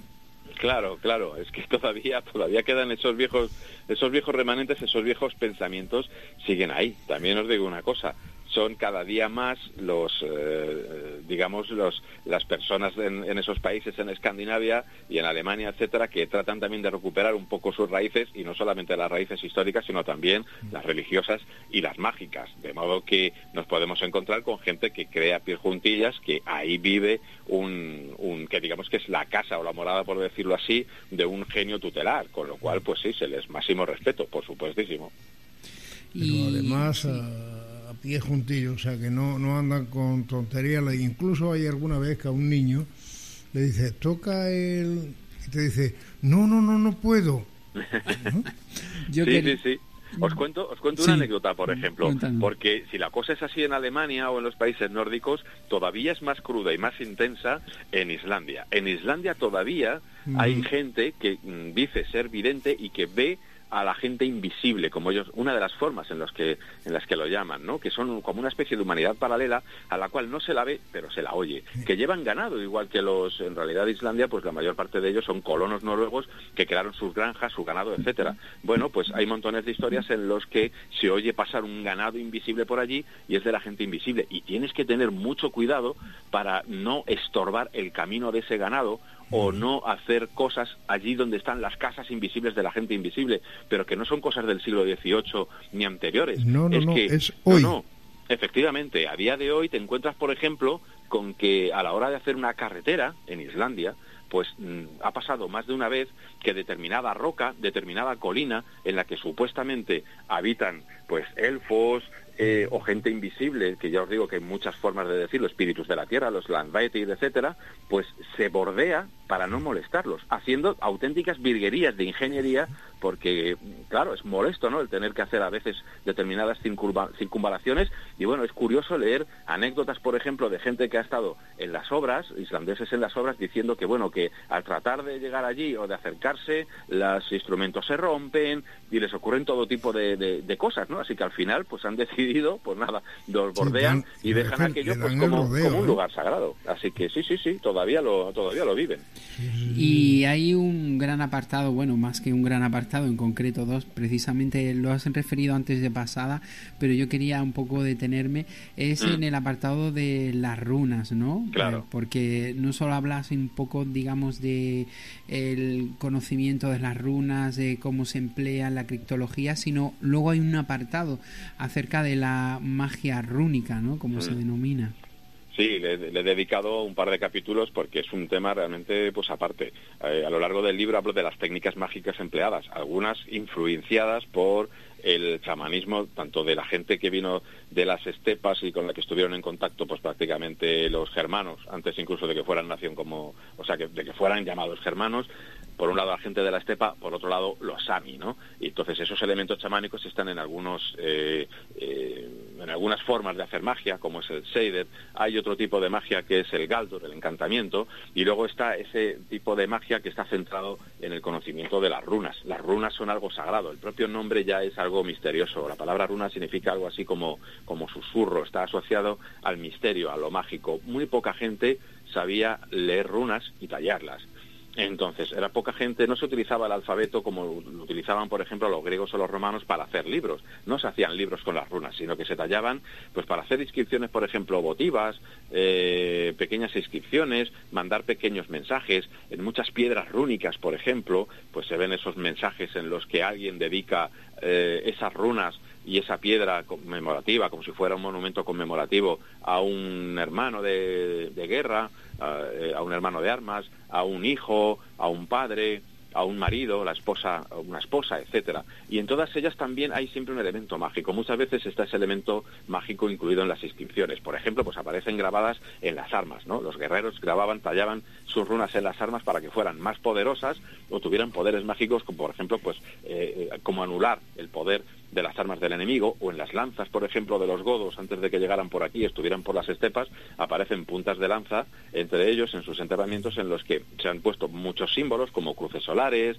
esvásticas, etcétera, y alguna palabra mágica eh, que, le pone nombre a la lanza, como por ejemplo, pues la, la, la, la, que arrolla, la que busca su, su objetivo, ¿no? Para, precisamente para eso, para que la lanza no pierda su objetivo. Las runas eran utilizadas prácticamente para hacer todo tipo de hechizos, amuletos, etcétera. Desde levantar a los muertos, ¿no? Que es eh, cosa de la, de la nigromancia, hasta proteger a la gente, ayudar a traer fertilidad, ayudar en el parto, incluso hasta cosas tan peregrinas como para saber si la cerveza que se estaban ofreciendo en un banquete estaba envenenada. Fíjate tú qué cosa, ¿no? Te lo iba a referir precisamente, cuando he visto el apartado. Hemos tenido claro. la sincronicidad ahí lo, cuando hablamos sí. de runas de cerveza. Digo, hay runas de cerveza. contarlo. De, claro, en medio de las runas, fíjate que runas, runas de conocimiento, runas de bien hablar. Es decir, tenías un juicio y el, y el utilizar determinadas runas te daba pues la capacidad de expresar con tu pensamiento y de poder vencer dialécticamente al contrario, o sea, runas de, de, usos muy elevados y luego están estas runas tan prácticas como eso, la runa de la cerveza. Pues os cuento, si uno estaba eh, sospechaba ¿no? de que la cerveza que le estaban sirviendo generalmente en un gran banquete estaba envenenada, podía utilizar estas runas precisamente para saber si, si, si eso era así. Hay, una... Hay un ejemplo muy claro, por ejemplo, en, en, la saga de Egil Skallagrimson. Egil Skallagrimson es un, un vikingo un islandés eh, que además es un experto en magia y en runas, es decir, no se la pueden dar con queso. Bueno, él tiene varios enemigos, como buen vikingo, pues va por aquí, va por allí y hace amigos, pero también hace muchos enemigos. Y en un momento dado le invitan a, a un banquete pero la gente que sirve ese banquete, los dueños de la casa, pues ha tenido problemas con ellos y él no las tiene todas consigo. Así que le pasan un cuerno de cerveza y él dice, voy a hacer las runas de cerveza. Talla una serie de runas en el cuerno, él eh, se corta, generalmente es la palma, y talla porque las runas había que tallarlas por un lado, pero había que teñirlas y las teñe con su propia sangre. A veces también en otros, en otros textos se dice que hay que echar eh, puerro dentro de la bebida. El puerro era una, una, planta mágica que se utilizaba mucho. Bueno, el caso es que una vez que hace esto, Egil, pues, y después de susurrar el galdur correspondiente, el encantamiento correspondiente, pues eh, estalla ese cuerno con la cerveza y sabe que perfecto, que exactamente que la cerveza pues estaba envenenada, ¿no? Fijaros eh, qué cosa tan curiosa está perfectamente descrito en esta saga, como os digo, que recomiendo leerla porque es una maravilla, está llena de aventuras y nos cuenta pues eh, cómo era la vida de, de aquella gente con, con, detalles muy, muy concisos. Pues... Aparte que el envenenamiento en aquellos días estaba muy a la orden del día, ¿no? Hombre, una forma de acabar con el enemigo, eh, pues fíjate, en, combate, es decir, pues, si tenías un problema con alguien, lo normal era retarlo. Y en el reto, pues era algo solemne, es decir, tú tenías que, ir allí y si además no, no, no, ibas, se te consideraba alguien absolutamente vetado ya de la sociedad, todo el mundo te despreciaba. Así que al reto. Eh, otra, pues en combates no familiares o entre clanes se combatía perfectamente. A veces incluso llegaba la cosa a que si, si le tenías mucha inquina a alguien y a su clan, pues esperabas a que estuvieran dentro de la casa, cerrabas las puertas y les quemabas con ellos dentro. Hay muchos ejemplos en, en las sagas. Eso además provocaba una espiral de violencia, porque claro, los parientes se vengaban a su vez y hacían lo mismo. De hecho, había una norma, una ley no escrita, oral, mediante la cual pues se trataba de hacer una compensación económica para evitar esa espiral. Y por supuesto pues una forma más limpia entre comillas sin que nadie se dé cuenta es el envenenamiento. Se utilizaba menos. La, verdad es que eh, digamos que las formas más violentas eran las formas habituales. Se consideraba que era poco honroso o poco decoroso acabar con alguien si no era de una forma pues eh, eh, como os digo no valiente enfrentándose a él cara a cara Pues eh, Javier, la verdad es que como bien he dicho al principio, el libro más que un libro es un compendio porque al final eh, del mismo además con dos apéndices, uno de textos eh, de talismanes, sellos y sigilos, con un glosario, o sea, yo creo que el lector eh, se va a meter, mm, se va a pegar un chapuzón ahí mm, eh, tremendo y como yo digo, va a ver la magia, va a ver mm, todo lo que conlleva todo este tipo de, de magia nórdica y de religión nórdica de la mano de de ya pues que qué te voy a decir yo que ya te conozco y, y he tenido oportunidad de, ya de leer varios libros tuyos creo que en este pues eh, como se suele decir con la edad uno mejora pues con, con la escritura uno ya Como, pues los, buenos, como los buenos vinos. ¿no? eso es Eso, como el hidromiel en este caso.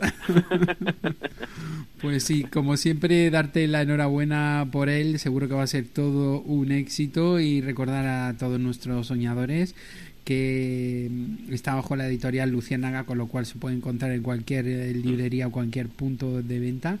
Y nada, que a por el próximo, que seguro que ya estará ahí en capilla. Está bulliendo, bulliendo en las, en las calderas, ahí en las cocinas. Pues eso ya lo que tienes que eh, animarte, Javier, ir a por el Pulitzer directamente. ¿sabes? de cabeza, tírame a, a la piscina. bueno, de momento está este. Bueno, mi Sí. idea era sobre todo que eso, como decís, que la que la gente se pudiera sumergir en este mundo nórdico de mitos, Mm. eh, ver la naturaleza de otra manera, emprender a verla, aprender a verla, ¿no? Como como como la veían nuestros ancestros, de una manera viva, mm, como algo mágico y sobre todo animar a la gente a que a que investigue más. Ahí tienen 400 páginas para sumergirse de manera densa. O sea, yo creo que sí que se que si les gusta el tema pueden pueden disfrutar, ¿no? Siempre con ese componente, ¿no? El componente mágico, las las Ah, sí. los encantamientos, etcétera. Que Y no como- olviden las mitologías nórdicas de Javier. Y como Eh, está bien estructurado, pues lo puedes ir mm, tomando tacita a tacita, como se suele decir. No hay que leérselo de tirón, ¿no? No, yo creo que bueno, es, es- es disfrutarlo poco a permite, poco. permite eso, efectivamente. Es, es una cosa que me gusta hacer porque muchas veces eh, ves libros muy inconexos donde los Mm. datos están esparcidos por ahí como si eh, tiraras la baraja por la por la por la mesa. No, yo quiero que uno cuando quiera buscar algo sepa dónde ir a buscarlo. Eso es, y luego pierdes el hilo y ya dices, Eso ahora para dónde tiro. Y con estos nombrecitos además es fácil. Con los nombrecitos nórdicos es muy es muy sencillo perderse. Pues Javier, muchísimas gracias por estar con nosotros eh, siempre que te llamamos aquí en Ladrones de Sueños, eh, conociendo este nuevo libro. Espero a ver si pronto también te tenemos por aquí otra vez de nuevo hablándonos de cualquiera de esos muchos temas que tú también dominas. Cuando queráis, ya sabéis que yo pues encantadísimo de, de estar con vosotros. Además que aquí tú sabes que tenemos el clima privilegiado, ¿no? Totalmente, ahí tenéis el microclima y aquí de- de- fuera de ahí sufriendo. Pues, Un abrazo muy grande, dicho, Javier. Un abrazo muy grande, buenas chicos. Un noches. abrazo. Chao.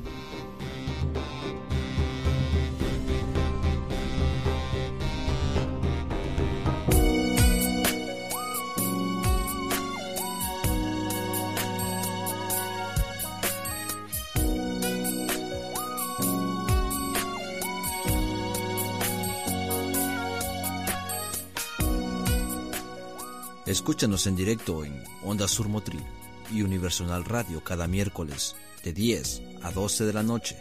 Y si no puedes, en diferido a través de las distintas emisoras que nos emiten en su parrilla, como es Edenex Radio, Mundo Insólito Radio, la radio de la historia y en plataformas como Evox, iTunes o Google Podcasts, entre otras.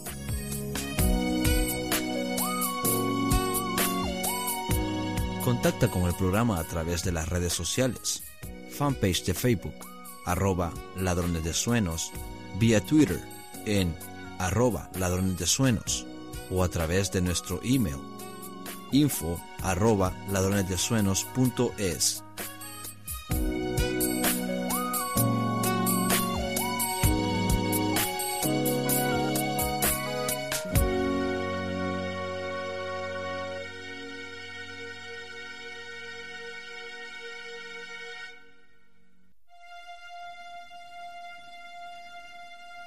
Y como habéis escuchado en este indicativo, ya sabéis que nos podéis escuchar siempre en directo a través de Onda Sur Motril y Universal Radio, pero ya sabéis que también estamos en diferentes plataformas eh, en diferido dentro de su parrilla. Y precisamente hoy queremos que conozcáis una de ellas, que la cual ya llevamos tiempo eh, funcionando pero no teníamos no habíamos tenido oportunidad todavía de contar con, con su creador ¿no? y su divulgador que además tenemos la suerte y el privilegio de que es compañero también de un programa de radio como es Mundo Insólito. Le damos la bienvenida y las buenas noches a Juan Carlos Baruque. Buenas noches. Buenas noches, compañero. ¿Cómo estamos? Buenas noches. ¿Cómo está Juan Carlos? Bueno, para mí, para mí es un verdadero placer por fin hablar con vosotros Eso. en vuestro programa y tratar de, de- de- de explicar lo que somos, lo que sois y lo que es la plataforma que hemos creado Mundo Insólito Radio. Sin duda espléndida y con una trayectoria fenomenal y esperemos llegar a estar muchos años en el aire, ¿no, Juan Carlos? Hombre, la idea es esta. Tú sabes, a lo mejor quizás mejor que yo, que cuando creas algo, creas con una perspectiva de evolución y de tiempo bastante bastante aceptable. ¿eh? Claro, por lo menos 50 años. Ojalá, ojalá les podamos volver a ver los 50. Yo ya Emilio- les he pasado. ¿eh? Yo Emilio pienso, yo pienso veros dentro, no de 50, sino de incluso más. ¿eh? Nada, y, y- pero quién sabe, como estamos hablando de misterios, son programas de misterios, de evolución, de espiritualidad, como el vuestro, que tiene mucha mucha de esta temática, Mm. quién sabe si nos vamos a ver dentro de 100, 200, 300 o 400 años en algún otro plano de existencia, ¿no? Juan Carlos, hay por ahí gente que dicen que la muerte será una opción en pocos años, ¿no? Mm, Yo creo que es una opción ahora, porque si se supone que la reencarnación es algo que tú eliges para volver aquí a este plano de existencia, para evolucionar y crecer, yo creo que también tienes la opción antes de venir aquí de elegir la hora de finalizar. Es como si te si tú te planteases un- una historia, un logro en un determinado tiempo, ¿no? Yo me pongo unos plazos Ujú. empiezo ahora, empiezo dentro de un mes y termino dentro de siete meses. Es como un curso, ¿no? Escolar. Tú llegas, empiezas el curso, inicias, bla, bla, bla, bla, bla, bla, bla, terminas el curso y vuelves, vuelves a donde estabas. Pues a lo mejor el plano de existencia es una cosa así. Otra cosa es que tú apruebes el curso. Bueno, Juan Carlos, voy a retomar yo que si no, en mi Emilio se me lanza y se va por los cerros de Úbeda. No, a mí, a mí, perdóname Javier, me ha encantado, ¿eh? La Ya broma. lo sé, ya lo sé, por eso. es que luego, yo sé que es un liante eh, nato, ¿no? Yo lo tengo aquí porque es un liante nato. Es un experto. Sí, sí, entonces, pues luego tengo yo que, re- no solo tengo la responsabilidad de, de guiar al invitado, que también tengo que estar sujetando a Emilio, Bueno, o sea que... bueno, para eso hay están que los hilos. Quien maneja los hilos, maneja todo. Juan Carlos, hay que tener en cuenta una cosa, teniendo amigos como Javier, ¿para qué quiero enemigos? No? Bueno, Bueno, eh, también hay una cosa que dice los, los enemigos, cuantos más cerca, mejor, porque así les conoces. Sí. Sabes cuándo van, cuándo van a salir. Bueno, vamos a hablar de, de Mundo Insólito Radio, si te parece. Sí, sí. ¿Cómo surge, cómo surge en la cabeza de Juan Carlos Baruque eh, el iniciar este proyecto? Cuéntanos. Bueno, Mundo Insólito Radio mm, como programa, ya Sí. no como plataforma, que Mm. es posterior, surge a través de una iniciativa que tuvo un amigo y me tomó a mí como experto en ajedrez, como maestro en ajedrez, tuvo una iniciativa de llevarme a un programa que él presentaba y que yo hiciera de colaborador a nivel de este tema que te estoy diciendo, ¿no? a nivel de ajedrez. El programa se, se llamaba, que ya no existe, El Terruño. A partir de ahí, pues bueno, uno toma cierta experiencia, cierta, ciertas lides en estas, en estas formas de, de, de comunicación. Y bueno, pues llega entonces mi jefa, le voy a decir el nombre, aunque ella no quiere que lo diga, se llama Luisa, y me y me incita me condiciona entre comillas me me, me invita a crear un programa de este mundo que tanto nos apasiona a todos a todos los que estamos hablando ahora mismo aquí en este programa y a la mayoría de los oyentes que, que nos escuchan me incita a crear un programa propio.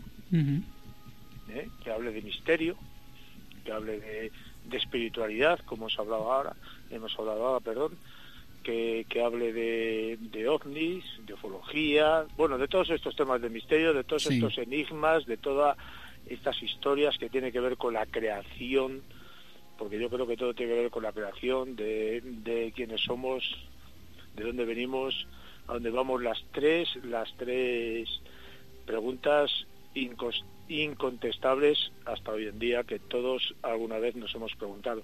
Entonces, gracias a Luisa, gracias a este buen señor que, que, que me invitó a participar en su programa, pues nace Mundo Insólito Radio. Eh, como programa, ¿no? como programa. Y luego el, el- el iniciar la carrera de como emisora de radio eh, y de difusión. Bueno, pues esto nace un año después. Nosotros, por circunstancias laborales, nos tenemos que trasladar la familia a otro lugar de trabajo. Entonces tenemos que dejar la emisora, donde entonces hacíamos el programa en directo todos los jueves a las 10, que seguimos haciéndolo. Sí. y pues decidimos en vez de desplazarnos desplazarnos perdón eh, 70 100 kilómetros de ida y otros 100 de vuelta con el trabajo de ambos más dos hijos y tal no sé qué que lo estuvimos haciendo una temporada decidimos crear nuestra propia emisora Ujú. entonces invertimos un dinero creamos nuestra nuestro local compramos un local lo adecuamos lo, lo, lo pusimos pues lo que es una emisora. Te gastas un dinero ahí y montas la plataforma.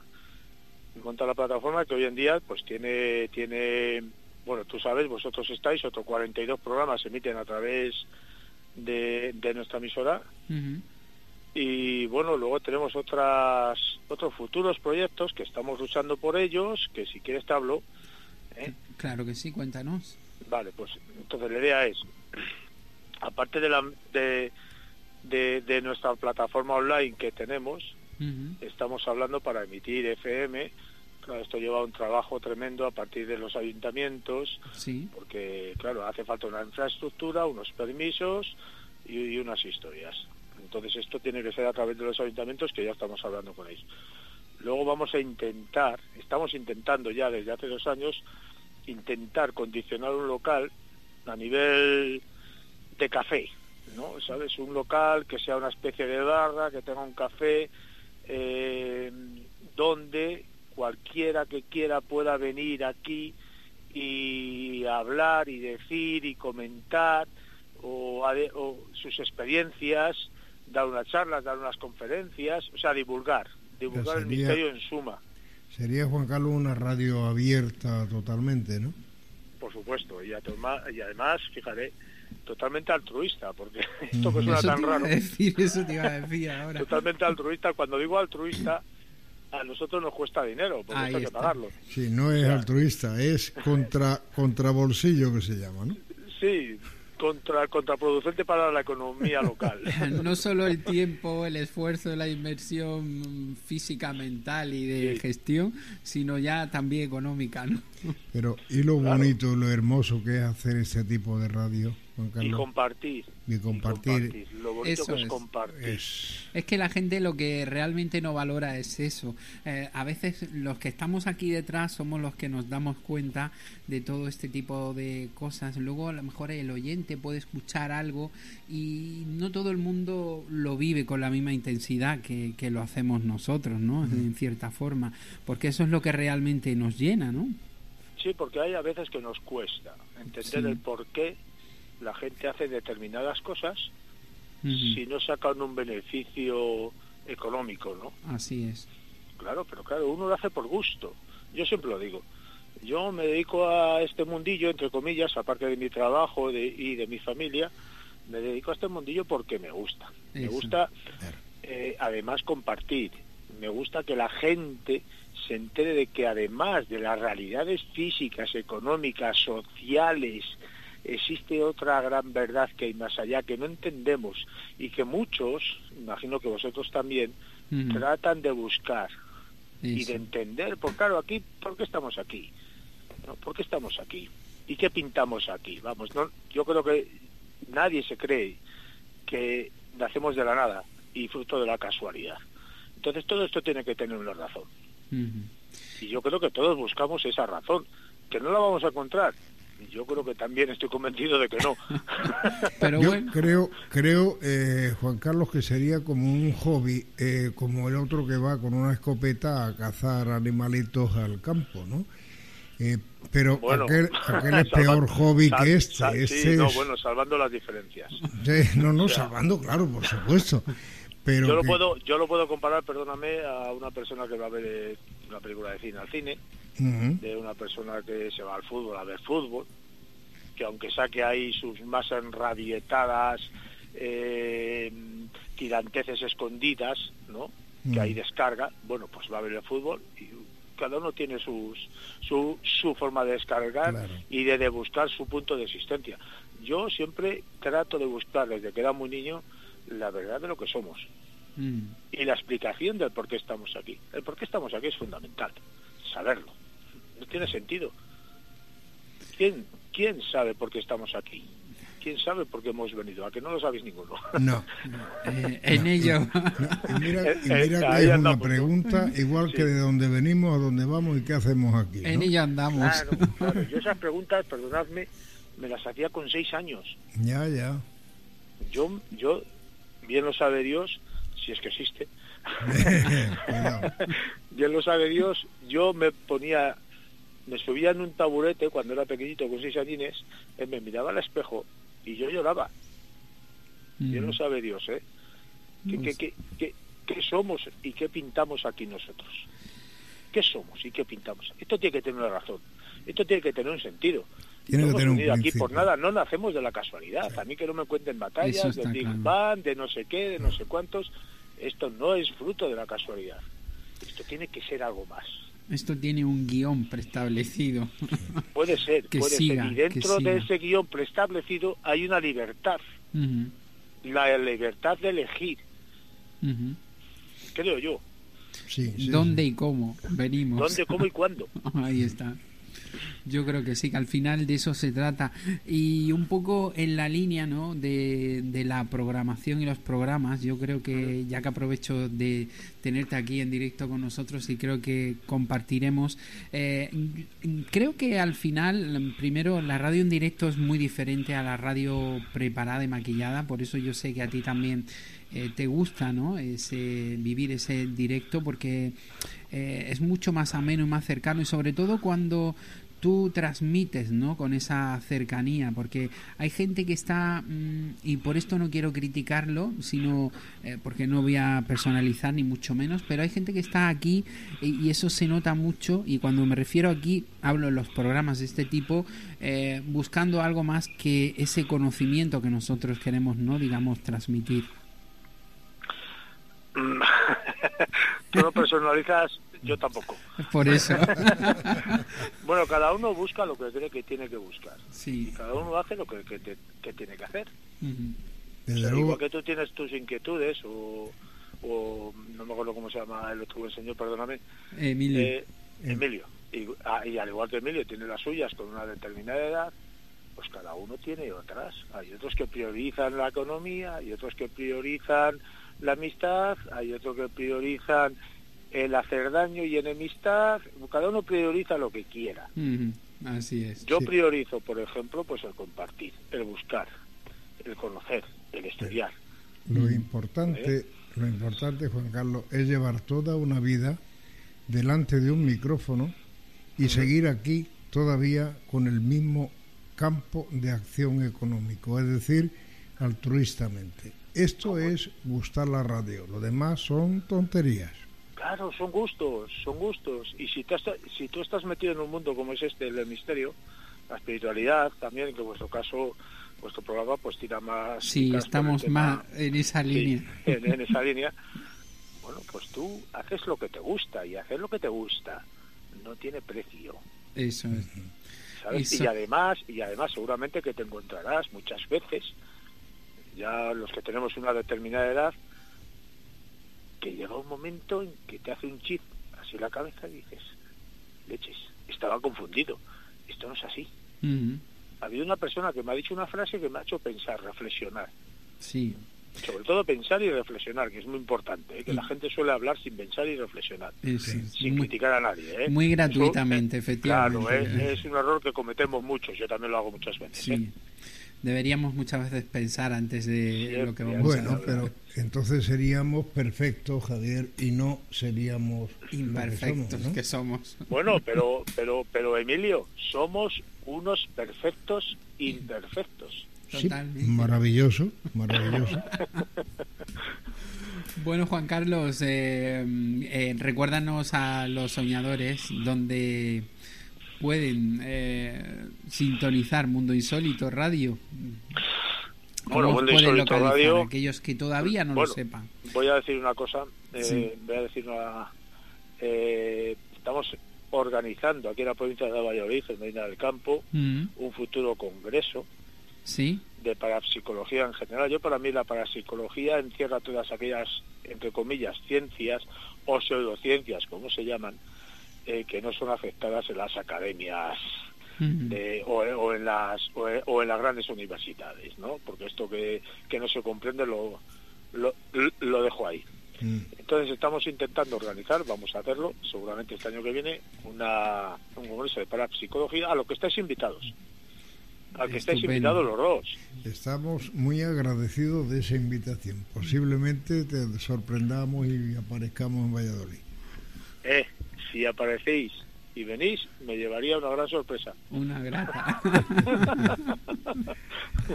No, una gran sorpresa y agradecido además. Eso. O sea, sin ningún problema. Eh, Mundo Insólito Radio se puede escuchar, pues, mundoinsólitoradio.es, Ahí está. radiomundoinsólito.es Ujú. y unmundomisterioso.com. Estupendo. Para Pero que- vamos, que entendamos todos que somos compañeros, Ahí está. Al que- somos divulgadores. Y en teoría deberíamos de ser amigos, aunque la distancia nos separa Bueno. y no nos conozcamos físicamente. Eso, a veces, bueno, yo creo que hoy en día con la tecnología que tenemos, eh, ese es el menor de los impedimentos, como yo digo, digamos. El que no hayamos podido conocernos físicamente, pero bueno, al final lo importante es la, la buena relación que, que exista entre sí, que yo creo que es fundamental. Pero estamos unidos por el cordón umbilical de la radio. Qué maravilla, qué palabra más hermosa, ¿no, Juan Carlos? Hombre, cordón umbilical, Claro, tremendo. La unión con el ser de aquí y con el ser de allí. claro. El cordón de plata, que habrás oído hablar de él, Sí, seguramente sí, sepas más que sí, yo, señor. quizás. Sí, señor. Y además tuvimos con una gran compañera Hablamos precisamente de, de ese una tema. gran charla al respecto. Bueno, pues Juan Carlos, mm, eh, el tiempo se nos va, como siempre, ya sabes tú en radio cómo funciona esto, cuando te, quieres, cuando te quieres dar cuenta has terminado y, y te quedas por la mitad.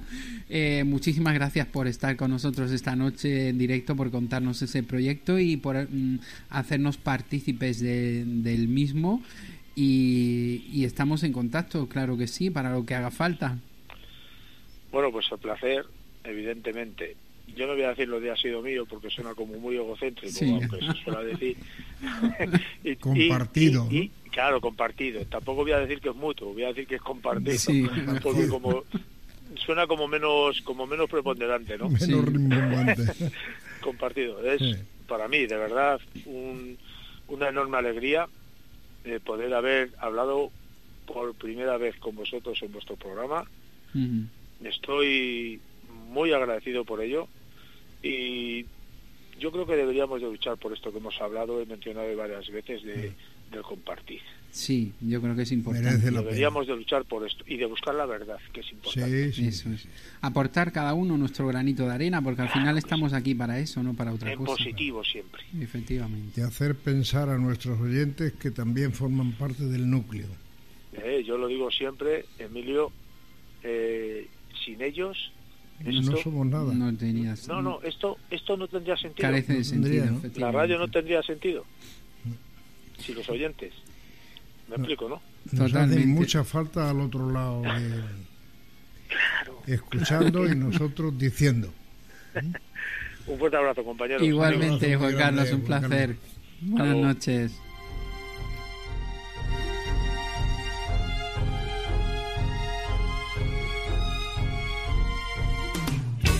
¿Quieres respuestas?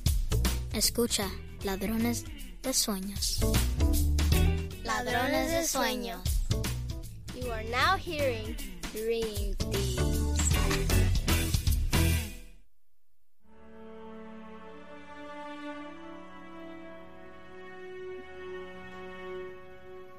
No sé cómo nos la apañamos, Emilio, que siempre de una forma o de otra, pues se nos va el santo al cielo, ¿no? Va porque es que eh, como eh, los temas que tocamos son de un extraordinario interés, pues sin duda el tiempo se nos vuela y nos pilla el toro siempre, ¿sabes? Nos deja ahí con la estacada totalmente, o sea que...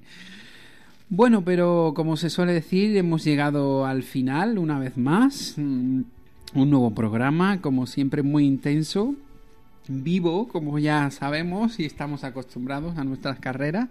Así que hoy vamos a hacer la despedida lo más breve posible porque es que ya que he puesto la miel en los labios con las reflexiones, no nos vamos a ir sin ellas, Emilio, aunque nos Perfecto. colemos cinco minutitos más. Yo sí me despido de todos nuestros queridos soñadores y eh, desearles que pasen una semana feliz, completa, llena de emociones y de alegría. Y no vayáis, que Javier os va a dar ahora el tema de las eh, reflexiones estas. ¿eh? Como siempre, daros las gracias a todos los que habéis estado con nosotros, viviendo el programa en directo con nosotros, cuando sabemos que siempre hay cualquier otra cosa buena que hacer. Para nosotros, como siempre, es un placer y un lujo contar con todos vosotros. Nos volvemos a encontrar la próxima semana, aquí, en el mismo lugar.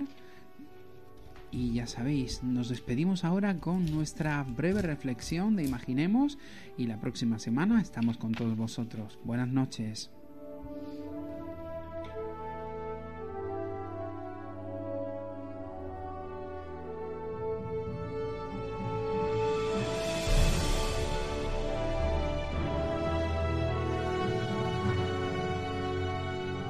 Llega el momento de Imaginemos. En Ladrones de Sueños, reflexionamos contigo.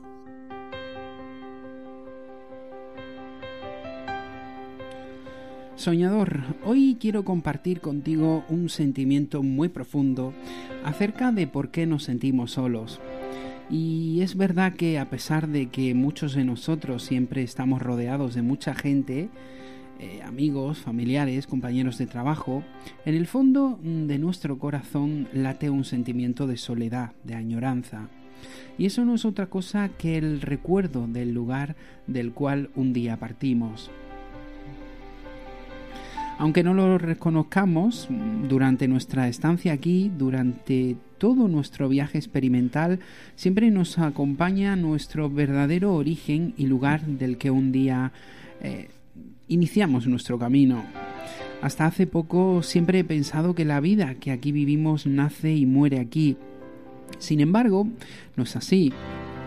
Lo que aquí vivimos es un viaje de los diferentes que nos encontraremos a lo largo de nuestra existencia, y digo existencia y no vida, porque en realidad ya existimos antes de venir aquí, simplemente que el viaje que iniciamos lo hacemos a través de la forma de entrada a este mundo, que no es otra que mediante el nacimiento de un ser humano. Al igual que nuestra marcha, la hacemos de la forma estipulada, que no es otra que el proceso aquí denominado como muerte.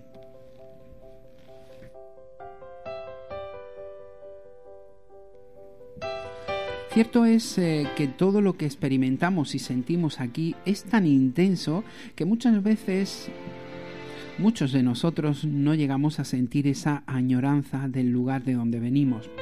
Pero lo que sí es verdad es que cada vez más soñadores experimentan ese sentimiento. De ahí que hoy en Imaginemos se comparta esta reflexión para hacerte saber a ti, soñador, que eso que sientes es algo sincero y real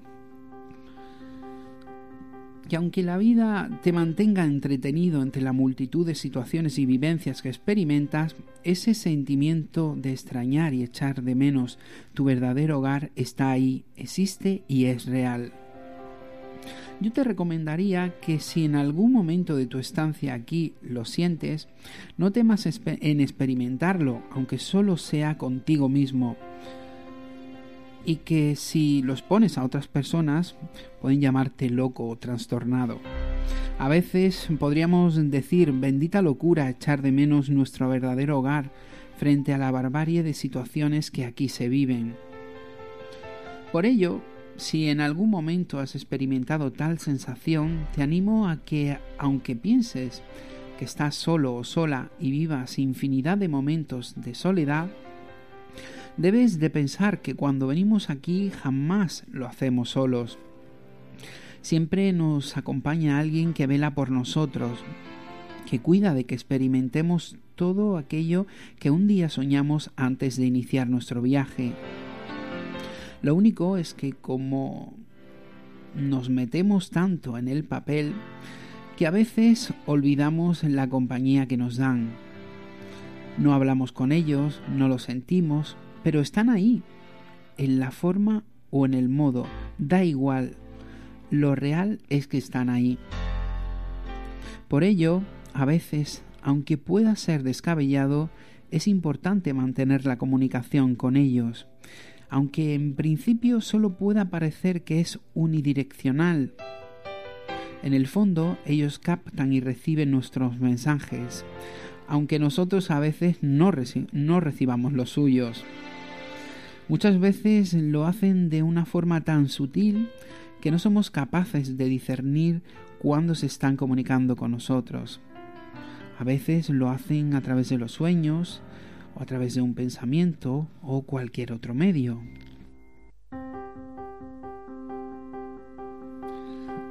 Por eso hoy, desde Imaginemos, quiero invitarte a que en algún momento de tu vida que te sientas solo o sola, que creas que realmente no lo estás, porque siempre vas a tener a alguien a tu lado. Y si echas de menos tu verdadero hogar, ten la tranquilidad y la seguridad que tras tu marcha de aquí volverás allí de donde has venido. Por tanto, lo he comentado en multitud de ocasiones, hay que vivir con toda intensidad cada minuto y segundo que aquí experimentamos, porque nuestra existencia como norma general es única e irrepetible. Vive, experimenta y sueña, porque todo se acaba. Buenas noches, soñador.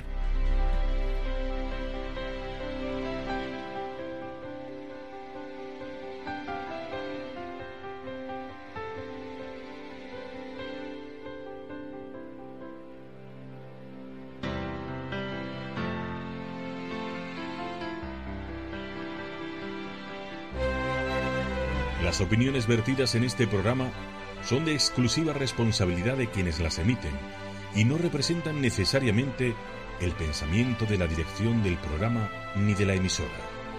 La misma declina toda responsabilidad por los derechos que pudieran derivarse de la escucha y o interpretación de su contenido, así como de la exactitud y verosimilitud.